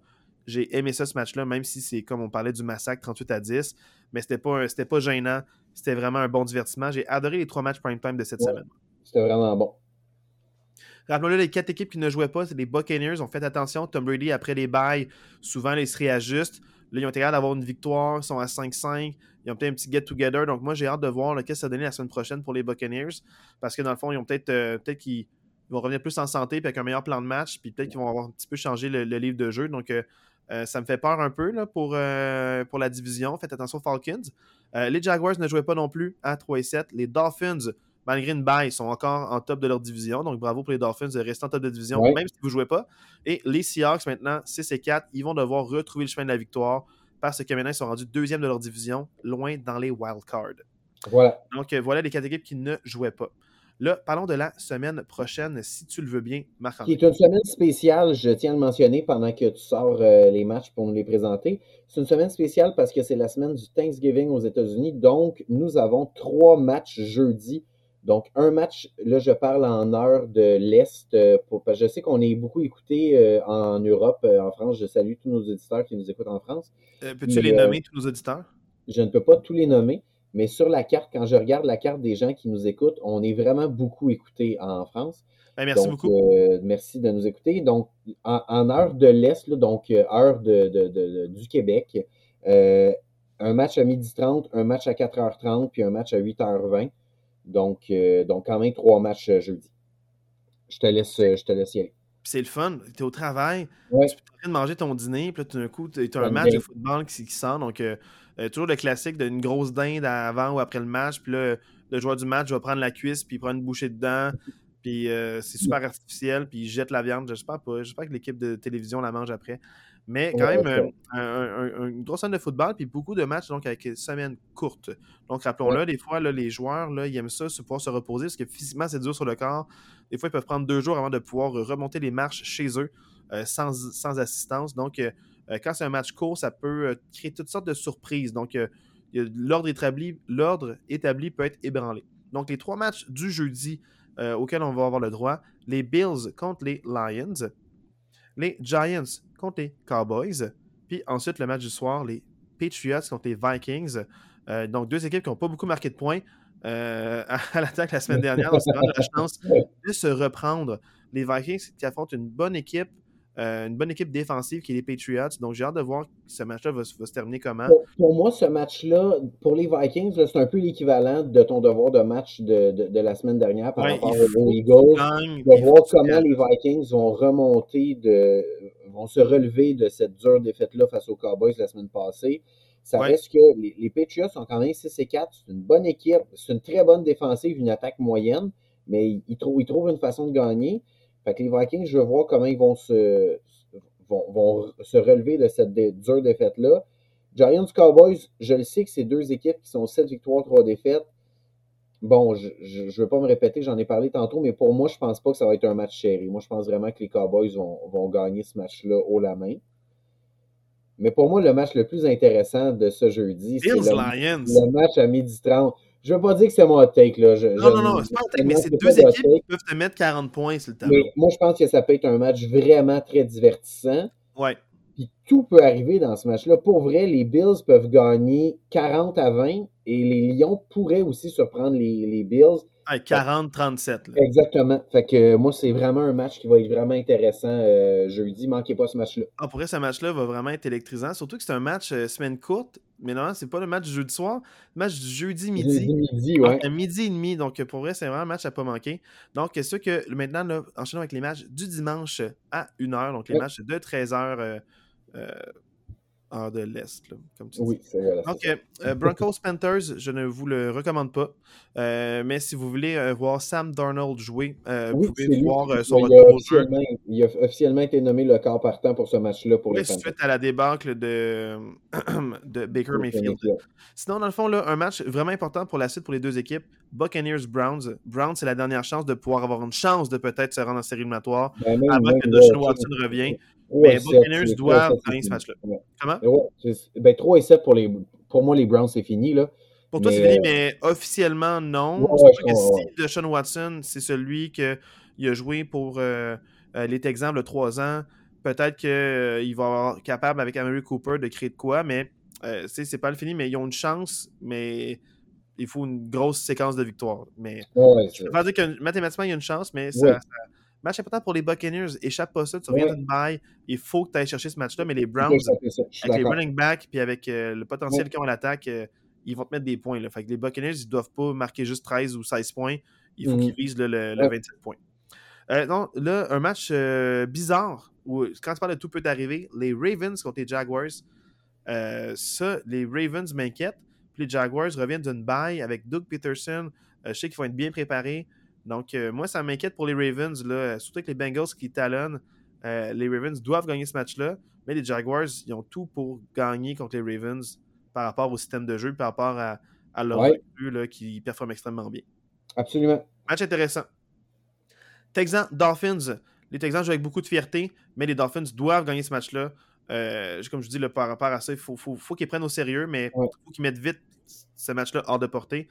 c'est pas un match que je recommande nécessairement parce que euh, je pense vraiment que les Texans, leur plus grande force, qui est Damon Pierce, va être arrêté par les Dolphins pour la ligne défensive. Donc, euh, euh, je ne sais pas qu'est-ce que les Texans vont être capables de créer à l'attaque, mais j'espère plus que les Jets en deuxième demi à la semaine 11. c'est dur à faire pire que ça. c'est oh, pour deux, verges. Deux verges en deuxième demi, c'est n'importe quoi. Même toi, tu, peux faire plus. Tu es blessé après suite au plaqué. Oui, mais, oui, c'est ça. quand même une course de trois verges encore, Marc. une de trois verges. Là, dans le fond, parlons maintenant des Bears contre les Jets. Donc, c'est sûr que suite à la débâcle des Jets qui produisent juste trois points, j'avance les Bears qui en arrachent défensivement, avec un Justin Fields qui est sûrement blessé à l'épaule, il ne va peut-être pas être à 100%, peut-être pas courir autant. Justin Fields, d'ailleurs, qui est le cinquième meilleur running back en termes de verges au sol. Euh, dans la NFL, avec le plus de verges dans la NFL au sol, le cinquième, c'est un corps arrière. Euh, c'est pas une statistique de Lamar Jackson, c'est Justin Fields dont je parle. Ouais. Est-ce que tu as vu si euh, Robert Sala, qui est le coach en chef des Jets, a annoncé son corps arrière partant? Est-ce qu'il va encore avec Zach Wilson ou il euh, J'ai vu qu'il a annoncé, il a dit qu'il avait besoin de temps pour le footage, okay. prendre la décision et ça, ça augure pas bien. Beaucoup de, de, de journalistes qui suivent cette équipe-là, qui est les Jets, nous disent qu'il y a beaucoup de joueurs qui sont tannés de l'attitude de Wilson qui n'est pas le mot en anglais qu'on a entendu beaucoup, c'est accountability. Donc, euh, c'est vraiment, est-ce que tu prends le blâme lorsqu'il faut que tu prennes le blâme? Est-ce que tu avoues tes, défauts, tes faiblesses? Dis, hey, j'ai ça à travailler? C'est vrai que Wilson est très un peu imbu de lui-même. Puis une statistique que je trouve intéressante, c'est qu'en sept matchs, euh, Wilson a lancé quatre passes de toucher. Joe Flacco en trois matchs, cinq.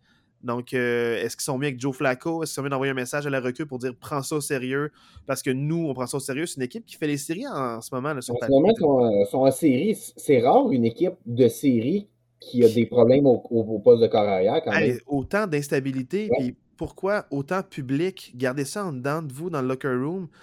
J'aime pas ça. ça. me décourage pour les Jets qui ont assez souffert longtemps. Pourquoi est-ce qu'il faut que quand ça va bien, il faut que tu pètes toi-même ta propre ballonne? Oui. C'est pas personne d'autre qui vient de la péter, c'est toi-même qui viens de la péter avec des affirmations de même en conférence de presse suite à une défaite. Je je sais pas si c'était planifié de Robert Sala, de est-ce que c'était émotif, est-ce que c'était pour envoyer un message, qu'est-ce que prendre comme décision? Hey, je les Jets qui scrapent beaucoup de corps arrière euh, depuis 10 ans. Euh, c'est ton gars, c'est toi qui l'as drafté il y a deux ans, Wilson. C'est toi qui l'as mis l'année passée. Tu le vantes beaucoup. J'ai peur pour les Jets. Puis les Bears, ils perdent tout le temps par trois points. Ça se peut que là, ils veulent gagner, ils ont faim. Euh, moi, les Bears, j'ai vois gagner ce match-là aussi. Là. Pas, oh, Est-ce que c'est ton hot take la semaine? C'est pas un hot take parce que c'est un match possible, surtout maintenant que les, les Jets jouent. Je suis pas le seul à coller ça. C'est pas un hot take. C'est mon opinion. Je pense que c'est très réaliste de les Bears de penser qu'ils peuvent gagner ce match-là parce qu'ils produisent beaucoup de points. Donc, euh, la seule chose, avant de passer au prochain match, je pense que c'est important d'en parler. On a fait un, un peu une montée de lait là-dessus la semaine passée. On a un Québécois, Laurent Duvernay-Tardif, qui a signé avec les Jets cette semaine. C'est drôle parce que le lendemain de l'enregistrement du podcast, il signé avec les. On entendait. Hein? Euh, je pense qu'il a entendu, puis il a fait ah, c'est vrai, je ne pas signé, puis là, il a, signé après. Moi, je pense que toutes les primaires de NFL, ça passe à l'assistant coach podcast. tout, tout ça passe ici. Mais, là, il euh, faudrait que tu tones down un petit peu, je trouve. je, un peu, euh, je ne reconnais pas. Je reconnais pas le Marc-André que je connais. je reconnais pas qui? Donc, Laurent Duvernay-Tardif a signé avec l'équipe de pratique des Jets. Euh, fait qu'il reste à voir s'il va disputer un match avec eux d'ici la fin de la saison, mais je veux quand même le mentionner parce que c'est un Québécois. Pour moi, un Québécois qui joue dans la NFL, ça vaut la peine d'en parler. C'est Mais je pour lui parce que c'est sûr que lui, il a le potentiel, mais peut-être que c'est une remise en forme. Ça fait longtemps qu'il n'a pas joué un match. practice squad, puis l'équipe va bien. Fait que s'il peut faire un push en série avec eux autres, je serais bien content pour lui. Là, dans le fond, le match pour moi n'a pas manqué la semaine prochaine. Ben Bengals Titans. Ça, là, quel, quel gros match. les Bengals veulent aller en top de division. Ils affrontent les Titans en série éliminatoire à Tennessee. Les Bengals avaient gagné par un, botté, par trois points seulement contre les Titans. les Titans qui avaient saqué neuf fois Joe Burrow l'année passée durant ce match-là de série éliminatoire. C'est une reprise de, l'an passé. Puis honnêtement, c'est deux équipes qui aspirent à se rendre loin en série éliminatoire. Donc pour moi, ça, c'est un match de série avant le match de série. Ah, clairement, clairement. si un match à écouter en fin de semaine, pour moi, c'est ce match-là. je vous conseille fortement, je vous conseille ardemment.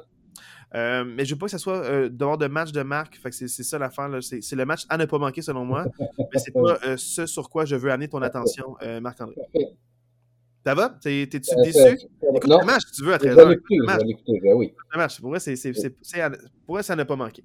là, dans le fond, là, j'aimerais ça, dans le fond, que, que tu me dises un peu tes impressions là, sur ce qui s'en vient.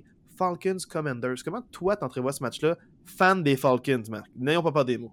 Euh, ben, euh, fan de Cordarrelle Patterson. des, Falcons, c'est un grand mot.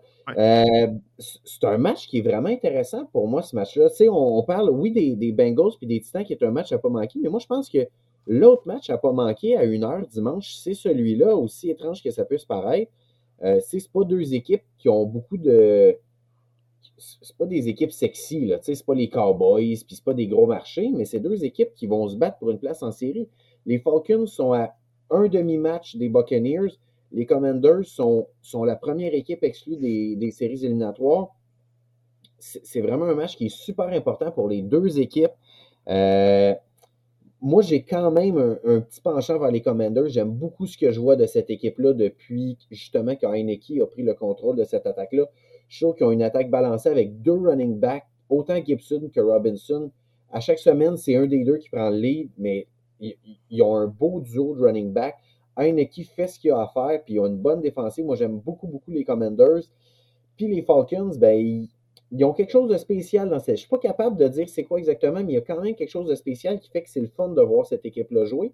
Fait il y a de quoi dans ce. On parle de Drake London qui est capable de faire un toe drag euh, catch, dans le fond, euh, proche des lignes de côté. Donc, ils ont, des recrues qui ont des flashs ah, de génie. par contre, sur, le IR, il blessait à long terme. Euh, donc, ça, ça, peut jeter une douche d'eau froide.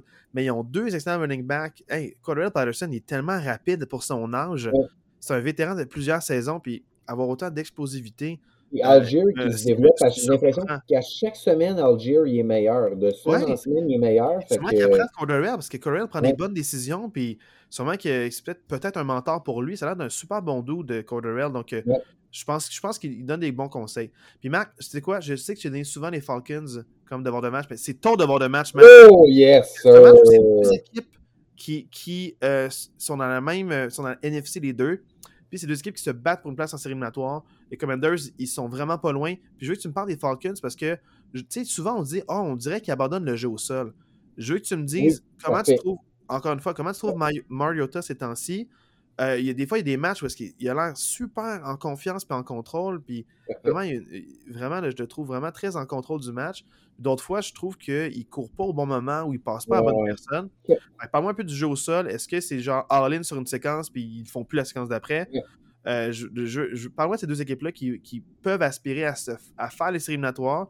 Puis à la fin, je veux que tu me dises, est-ce que tu penses que c'est réaliste? est-ce que tu les verrais même s'ils se, ils se classent? Est-ce que tu vas gagner un match? Pas se rendre au Super Bowl. Est-ce que tu vas un match. Est-ce qu'ils ont assez pour gagner un match ou juste se rendre? Est-ce que l'objectif, c'est se rendre en série ou l'objectif, c'est gagner un match de série éliminatoire pour ces deux équipes-là? Euh, surtout dans le contexte de la NFC actuelle cette année. Ouais. Fait moi, c'est ça ton devoir de match. Sinon, dans le fond, les matchs euh, à 4h et 5, euh, il y en a deux, puis il y a un match à 4h. Il y a deux matchs à 4h25. parlons dans le fond, là, les Chargers Cardinals, deux fiches perdantes avec deux équipes qui ben, en fait, Chargers se bat pour une place en série. Les Cards, c'est presque fini. Donc, c'est quand même un match important. Mais si les Cardinals, Kyler Murray ne joue pas, c'est pas un match que je recommande. Puis, si Kyler Murray joue, moi, je pense que ça peut être un match serré. S'il ne joue pas, je pense que c'est ça, exactement. Donc, euh, regardez la, liste des blessés avant, avant de commencer le match. Mais euh, les Chargers, moi, s'ils continuent sur la lancée que j'ai vue cette semaine contre les, contre les Chiefs, moi, je pense que les Chargers devraient être bons pour gagner ce match-là. Moi aussi, je pense que pour moi, les Chargers ont l'avantage, surtout qu'ils reviennent. Il y, a des, il, y a des, il y, a des, retours de blessures, ils reviennent sur le jeu. Euh, surtout Justin Herbert a l'air beaucoup plus euh, mobile, puis en confiance, là, puis moins euh, sous la douleur extrême ouais. de ses côtes failées ou brisées. Là, donc, tant mieux pour lui. ça, dans le fond, prochain match à 4h05, Raiders-Seahawks. Donc, dans le fond, les, les, Raiders, les Raiders qui ont une victoire contre les Broncos. Euh, à, à, 3 et 8, c'est pas. À 3 et, à 3, ils sont 3 et 7. Les, 3 et 7, 3 et 7. reviennent de. Tu sais, c'était leur bye week la semaine dernière. Mais gros match pour les Seahawks. C'est un, match, un, un, un, match piège pour les Seahawks, tu peux pas échapper ça. Là. Non, mais c'est parce que les, les, Raiders, là, ils peuvent, ils ont un excellent jeu au sol ouais, avec. Jacobs qui est, qui est vraiment bon. Puis ils ont Davante Adams qui, qui produit. Ouais. Pour moi, c'est c'est un match qui peut nous un match piège. C'est un match piège. C'est mais... un match piège parce que les Raiders ont beaucoup d'armes. Ils peuvent sortir un ouais. excellent match, comme ils peuvent euh, faire poète-poète puis avoir des fumbles. Euh, puis dans le fond, donner le match ouais, aussi. ouais. Donc j'ai hâte de voir ce match-là. Euh, j'ai hâte de voir le résultat de ce match-là, voir est-ce que les Seahawks vont vraiment réussir à gagner, peu importe la manière. La victoire est importante là-dessus. Match Rams-Chiefs. Euh, c'est pas un match que je recommande, mais les Chiefs, si vous êtes fan des Chiefs, profitez-en. Profitez-en, un walk in les Rams là, là. qui sont sur le Happy Tour de champion en titre. Ouais. Les Chiefs qui ont gagné il y a quelques années, pour moi, c'est euh, ça va être un, un, beau match des Chiefs. Là. Ils vont profiter des Rams. Les Chiefs des vont joueurs en puis ils vont football, ramasser les victoires à terre. Là. Oh, mon Dieu. pas- ça, va être... euh, Ça va pas ça. être serré longtemps, malheureusement. Je, trouve ça, je trouve ça dommage que ça aurait, pu, ça aurait pu, en début d'année, on aurait vu ce match-up-là, on aurait Ouais. fait, oh mon Dieu, j'ai hâte à la semaine 12 pour ce match-là. Mais euh, c'est pas le match de la semaine 12 que je recommande. de... Je connais quelqu'un au début de saison qui a parlé de la semaine 12. On y arrive. match, euh, arrive bientôt. En plus, c'est euh, en prime time, Marc. En prime time. Ils t'ont entendu, ils ont dit il faut se mettre ça, faut se mettre en prime time. C'est le match qui décide c'est qui qui a le bail. Ça a de l'air, selon, ça a l'air, selon, selon quelqu'un au Québec. Euh, sinon, dans le fond, là, le- euh, encore là, pas à 4h05, mais à 4h25, donc juste un petit peu plus tard, les Saints affrontent les 49ers. Euh, quand même deux rivaux, là, pas de division, mais c'est quand même deux rivaux dans la NFC. Ils se sont vus souvent par les années passées, des fois en série éliminatoire. Donc, euh, moi, j'ai. c'est- Tu parlais de match piège. Moi, c'est un match piège pour les 49ers parce que les Saints peuvent avoir un excellent jeu au sol. Ils ont Chris Olave qui est, qui est vraiment un excellent receveur de passe. Ils ont euh, Johnson, le- leur tight end, qui dans le fond éclos depuis trois semaines. Donc, euh, les Saints ont tout ce qu'il faut pour te mettre 30 points sur le tableau. Oui, puis comme je les disais... 49ers marquent beaucoup de points, puis il faut que la défensive fasse des stops. Fasse Ouais, des stops. co- comme je disais tantôt, les Saints ils ont eu l'air d'une équipe euh, prétendante au Super Bowl la semaine passée. Puis des fois, même si c'est pas vraiment le cas, ça te joue dans la tête, puis ça te donne confiance. Fait que des fois, tu peux arriver dans un match comme ça, gonflé à bloc, rempli de confiance avec la performance de la semaine passée, puis tu peux causer une surprise. Fait qu'un autre match piège, euh, faut pas que les 49ers échappent ça. Ça a été un beau match à regarder, ça, je pense. Ouais. Non, dans le fond, sinon, le prochain match, le match prime time du dimanche On soir, parle. euh, On, on, parle, on parle pas de ce match-là. Packers, Eagles, c'est le match le plus important de l'année. C'est lui qui Oui, c'est Non, ça. mais on parle pas de ce match-là, mais il faut en parler parce que c'est prime time. Oui, oui, mais Regardez, puis, euh, tu sais, on dirait Aaron Rodgers, quand il sait que plus de gens le regardent, on dirait qu'il est plus bon. Hein? il se, sent, il se sent plus apprécié, puis il est plus dans le vent avec son style euh, en mon camisole blanche, puis ses longs cheveux, puis ses euh, lunettes fumées. Tellement de bons mimes qui sortent de quand Ouais. son casque est à moitié sur sa tête. Ah, Euh, mais euh, dans le fond, moi, je pense que c'est quand même un match qui peut être vraiment euh, intéressant parce que là, ça a été l'éclosion de Watson qui a eu deux bons matchs. Fait que ça Ouais. peut être couvert par Slay. Slay des Eagles, qui est vraiment là, un, un- un débit tout étoile. C'est un shutdown corner, comme on appelle. C'est, il- S'il te couvre, là, peu importe t'es où sur le terrain, il va te suivre. Si t'es aligné à gauche, il va être à gauche. Si t'es à droite, il va être à droite. Il va te suivre sur le terrain. Puis il va s'assurer que t'aies pas beaucoup de catch. Donc, est-ce que Watson est capable d'avoir des catchs ou même euh, deux ou trois passes de toucher comme euh, il y a eu dans Mhm. les dernières semaines? Moi, je pense vraiment que euh, les Packers vont en arracher contre les Eagles. Oh, ouais, les Eagles, euh, dans le fond, ils ont quatre bons coureurs, leurs trois running backs, plus le corps arrière. Puis les Packers ont de la misère contre la course. Donc, euh, moi, je pense vraiment que les Ils- Eagles vont mettre hors de portée ce match-là rapidement. Mais je me demande juste si les Packers sont capables de, de mettre des points d'honneur Ouais. au tableau puis d'être compétitifs. historiquement, dans les dernières années, les Packers, la défensive des Packers a toujours eu de la misère contre les corps arrière mobiles qui sont capables de courir. Moi, je vois Jalen Hurts avoir un très, très gros match euh, statistiquement parlant euh, dimanche soir. Ouais, puis euh, c'est sûr que prime time, on- ils vont t'exposer. Donc, Ouais, mais, ça. c'est- mais avec leur victoire contre les Colts, là, je pense qu'ils vont être à domicile en plus, donc tant mieux pour eux. Là. Euh, je pense que ça va leur faire du bien euh, recevoir les Packers puis en profiter de, cette victoire-là. Mais en même temps, les Packers euh, peuvent surprendre. Ils ont surpris les Cowboys. Donc, le, désavantage pour les Packers, c'est que comme ils l'ont déjà fait il y a deux semaines, les Eagles, les coachs, ils vont montrer ce match-là pour dire Hey, les Cowboys se sont fait punked par, par les Packers pas nous. C'est pas un match à échapper. Donc, je pense, je pense qu'à cause de ça, je pense pas que ça, ça, ça incroyable euh, deux semaines plus tard. Non. Dans le fond, match euh, prime time du lundi soir. Pour vrai, match, j'ai peur. J'ai vraiment peur. Les Steelers contre les Colts. J'ai peur parce que les, ah, les, Colts sont défensives élite contre un, corps recru, une attaque qui en arrache. être un match intéressant. Tu dis, mais... Les Steelers ont quand même mis 30 points sur le tableau. Là, euh, les Bengals qui ont une bonne défensive. Mais, euh, euh, mais, en tout cas, regarde, moi, moi ce que je te dis, c'est juste que ce match-là me fait peur pour les Steelers. Surtout avec les Colts qui jouent de manière inspirée. Puis ils vont courir, ils vont passer. Mais les Steelers, il va falloir que TJ Watt ait un gros match. Cam Ward aussi. Puis aussi le Ice Smith. Pour vrai, le, le, front four des Steelers va être mis à rude épreuve. Ouais contre, les Colts. J'ai hâte de voir s'ils vont tenir longtemps. Ils vont tenir une première demi, c'est sûr. Mais en deuxième demi, quand même, ça va être plus éméché. Ça va ressembler à quoi, j'ai hâte de voir. Mais je pense que c'est un match vraiment intéressant parce que c'est deux excellentes défensives. Euh, je m'attends à des revirements, peut-être des fumbles, euh, peut-être même des interceptions de temps en temps. Je sens vraiment que ça peut être un match qui peut être divertissant, mais moi j'ai peur pour mes Steelers. Mais regarde, au pire, whatever, ils vont perdre. Mais, on voit les séries de toute façon. Moi, je veux voir les Steelers gagner ou perdre, c'est pas grave pour moi. C'est je veux voir l'attaque se développer. C'était la, grosse question. Est-ce que le problème, c'est Deontay Johnson avec ses passes échappées? Est-ce que c'est Matt Canada qui, appelle le livre de jeu? Est-ce que c'est Trubisky? Est-ce que c'est Kenny Pickett? Beaucoup de questions sur l'attaque des Steelers. Puis là, tu viens de mettre 30 points, tu peux être en confiance mais tu affrontes une excellente défensive qui est celle des Colts. Donc, ça me fait peur pour le, momentum de juste dire Ah, c'était juste un match qui, a bien performé. J'aimerais ça les voir, idéalement, s'ils marquent 21 points ou plus, donc 3 touchés. Euh, ou, même s'ils gagnent touchés, deux placements convertis de 2 points. peu importe comment tu le fais, 21 points. Si tu mettre au moins 21 points, je serais satisfait contre les Colts. Idéalement plus, là. Je ne veux pas me plaindre ben plus.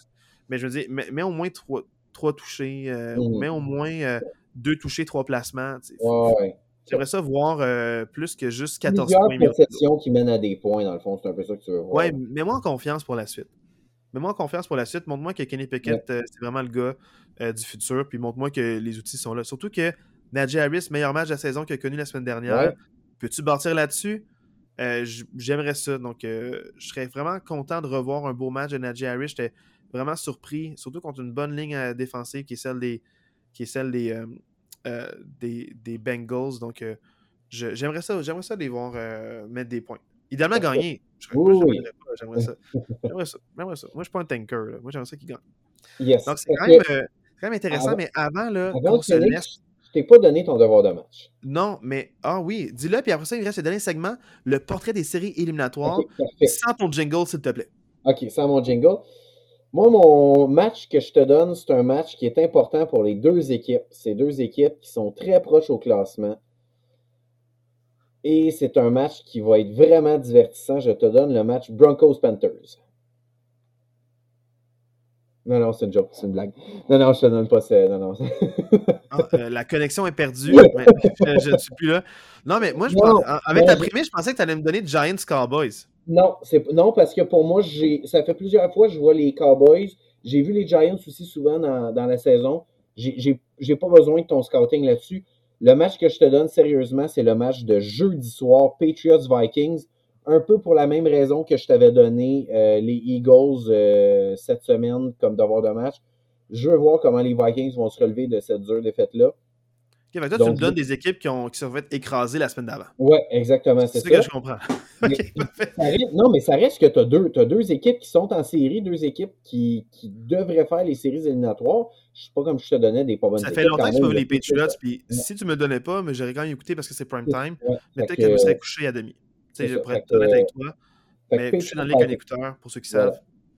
Mais ok, je suis bien content. Dernière chose, dans le fond, que, que je voulais parler un peu, c'est juste le, portrait global des séries éliminatoires. On a fait ça euh, la semaine dernière, mais j'aimerais ça quand même recommencer euh, cette semaine.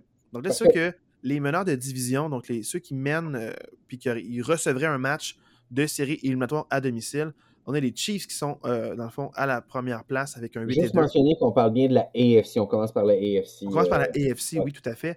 Donc, les meneurs de division, à 8 et 2, les Chiefs. Ensuite, les trois équipes qui suivent sont à 7 et 3. Donc, ça, se bat pour la deuxième, troisième et quatrième place. Les Dolphins de Miami, les Titans du Tennessee, les Ravens de Baltimore. Les trois équipes présentement en série éliminatoire, les Bills, les Patriots, les Bengals. Tout juste déclassé cette semaine, les Jets qui sont à 6 et 4 à triple égalité, mais c'est la troisième à cause des bris d'égalité, c'est la troisième sur les trois. Donc, ils sont extrêmement proches. Puis la deuxième équipe à ne pas faire les séries éliminatoires, les Chargers, qui sont quand même relativement loin à 5 et 5. Ça leur prendrait deux victoires de plus pour pouvoir rattraper. Ça prend une grosse séquence. Donc, les Chargers qui sont pas loin, mais pas proches. Puis, je ne considère pas les Colts comme, euh, comme proches à 4, 6 et 1. 4, 6 et 1, ça matchs, sont trois matchs de retard. Donc, c'est les troisièmes, mais là, à date, c'est les Jets et les Chargers. Et je ne sais pas pour toi, Marc, mais moi, il n'y a aucune des deux équipes que je vois vraiment déloger les équipes qui sont en haut 2, surtout dans le contexte actuel. Toi, qu'est-ce que tu en ah, penses des Jets, et des Chargers? Chargers tu veux dire? Oui. Ben, tu sais, les, Jets, ça dépend vraiment de leur attaque. Ils ont vraiment une bonne défensive. Moi, clairement, les Bills, je ne les vois pas sortir des séries éliminatoires. Puis pour moi, les Chiefs, les Dolphins, puis les Titans aussi vont faire les séries éliminatoires. Pour moi, c'est clair. Ravens, Bengals, ils vont se battre à la vie, à la mort pour le titre de division. Puis moi, je pense quand même que l'équipe qui ne gagnera pas la division va faire les séries quand même.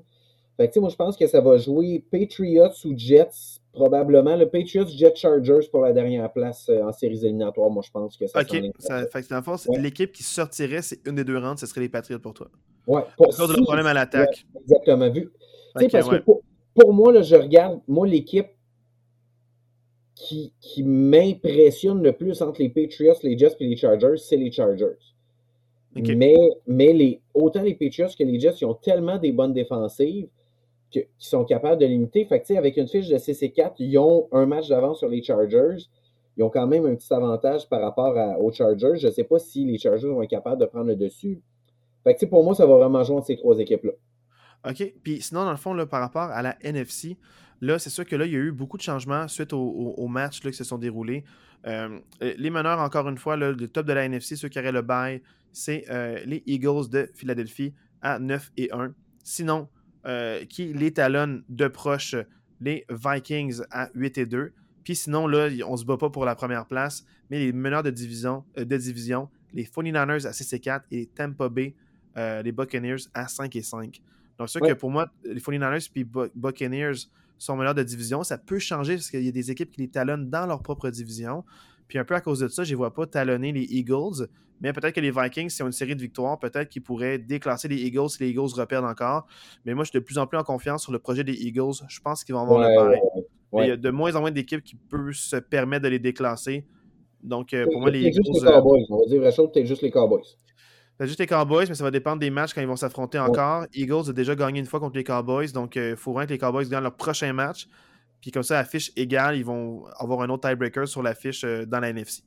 Sinon, dans le fond, les, équipes qui sont euh, présentement en série éliminatoire comme Wildcards, euh, deux équipes à 7 et 3, les Cowboys de Dallas, les Giants de New York, et il y a les Seahawks à 6 et 4 qui ont la dernière place. Très, très, très, très proche, Washington Commanders à 6 et 5, et aussi très proche dans la division, Atlanta à 5 et 6, qui sont à un match, mais à une défaite de rejoindre les Buccaneers. Donc, euh, quand même, ça se talonne énormément. Puis, fait à souligner la troisième équipe qui se bat pour une place en série éliminatoire. Ce n'est pas les Packers, c'est les Lions de Détroit qui sont devant les Packers dans la division. Les Packers sont troisième de leur division. Waouh, waouh, waouh! Oui, je suis 100% d'accord avec toi. Ça, tu l'avais pas vu venir, Marc. Hein? Tu avais dit au début, dans le pilote, Super Bowl or bust, quand tu as Aaron Rodgers. Comment tu te Oui, ben, je, me sens c'est vraiment un flop, la saison des Packers. C'est pas la première fois que je le dis ici. C'est vraiment une saison ultra décevante. Mais, euh, revenons aux équipes qui, ont de l'importance. Les Packers n'ont pas trop d'importance cette saison-ci. Mais tu les, gros enjeux d'ici la fin de la saison, on s'entend. Eagles, Vikings, va falloir regarder qui va avoir le bye week dans cette, euh, entre ces deux équipes-là. Moi, je pense que c'est vraiment une des deux qui va avoir le bye week. Puis il y a deux autres enjeux aussi, puis c'est par rapport aux meneurs de division les 49ers, c'est pas assuré. Puis les Buccaneers, c'est pas assuré. Exact. Pour moi, autant les 49ers que les Seahawks, je pense que ces deux équipes-là vont faire les séries éliminatoires. Mais il va falloir regarder qui va gagner la division.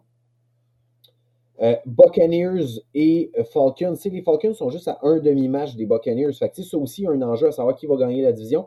L'équipe qui ne gagnera pas la division ne fera pas les séries. Fait c'est un ou l'autre qui va faire les séries. Les Cowboys, pour moi, sont très bien installés comme étant le cinquième seed. Moi, je ne vois pas les Cowboys se faire tasser du cinquième seed. Moi, je pense qu'ils vont finir premier du wild card, les Cowboys. Fait il reste une place en séries éliminatoires. Ça va jouer probablement entre les Giants et les Commanders. Ils s'affrontent deux fois d'ici la fin de l'année. Fait que pour moi, c'est ces deux matchs-là qui vont déterminer. Ces deux matchs-là qui vont, ouais. Puis ces deux matchs-là sont vraiment importants. exact, c'est L'équipe qui, fait un, ouais, qui fait un doublé s'assure de la dernière place des wildcards. Donc, euh, pour vrai, c'est quand même ouvert la NFC. Là. Il y a plus mm. de, de, Je pense qu'il y, a plus de troupes. C'est plus ouvert dans la NFC que la AFC. C'est plus ouvert autant pour les meneurs de division que pour les places en wildcard. Donc, ça a été vraiment une, une chaude lutte. J'ai hâte à, Puis même, cette semaine va tout changer aussi. Parce qu'il y a beaucoup d'équipes là-dedans qui, ça va se manger euh, dans la NFC. Donc, euh, vraiment, c'est hâte à voir. Donc, on le rappelle, dans le fond, là, moi, j'avais dit que le match à ne pas manquer était à 13h. Toi, c'est quoi ton match à ne pas manquer si tu avais un, un conseil, mettons? Là? Mon match n'a pas manqué. Euh, ben moi, bon, Bills-Lyon, moi je pense que ça va vraiment être un bon match.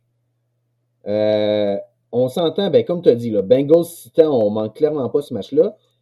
Falcon Commander, je suis content de voir ce match-là, c'est mon devoir de match, je suis content de le voir. Puis pour moi, c'est pas mal ça. Sinon, on peut regarder les matchs prime time. Euh, Steelers Colts, ça va être un bon match, même si ça n'a pas nécessairement d'implication. Ça, ça, va être un bon match. Fait que tu euh, que le match n'a pas manqué de la fin de semaine, c'est Bengals Titan. Bengals pour moi, c'est clair. moi avec. Bon, ben là-dessus, on se revoit à 13h pour Bengals Titan. N'oubliez pas les trois matchs de Thanksgiving. Soyez, vraiment, soyez vraiment reconnaissants des trois matchs de football. Moi, si j'ai vraiment un thanks à give, c'est vraiment par rapport à la NFL pour avoir trois matchs ce jeudi-là. Donc, plus de plages horaires pour moi d'écouter du football. Donc, ça me permet de ne pas avoir à écouter en rediffusion. On aime ça. Assez les célébrations. Jeudi, ça a été une très belle journée. Hey, Marc, une super bonne semaine de football. Yes. Manquez pas de Black Friday. Et manquez pas dans tout ça. Donc, euh, hey, ciao, coach. Hey, ciao, salut.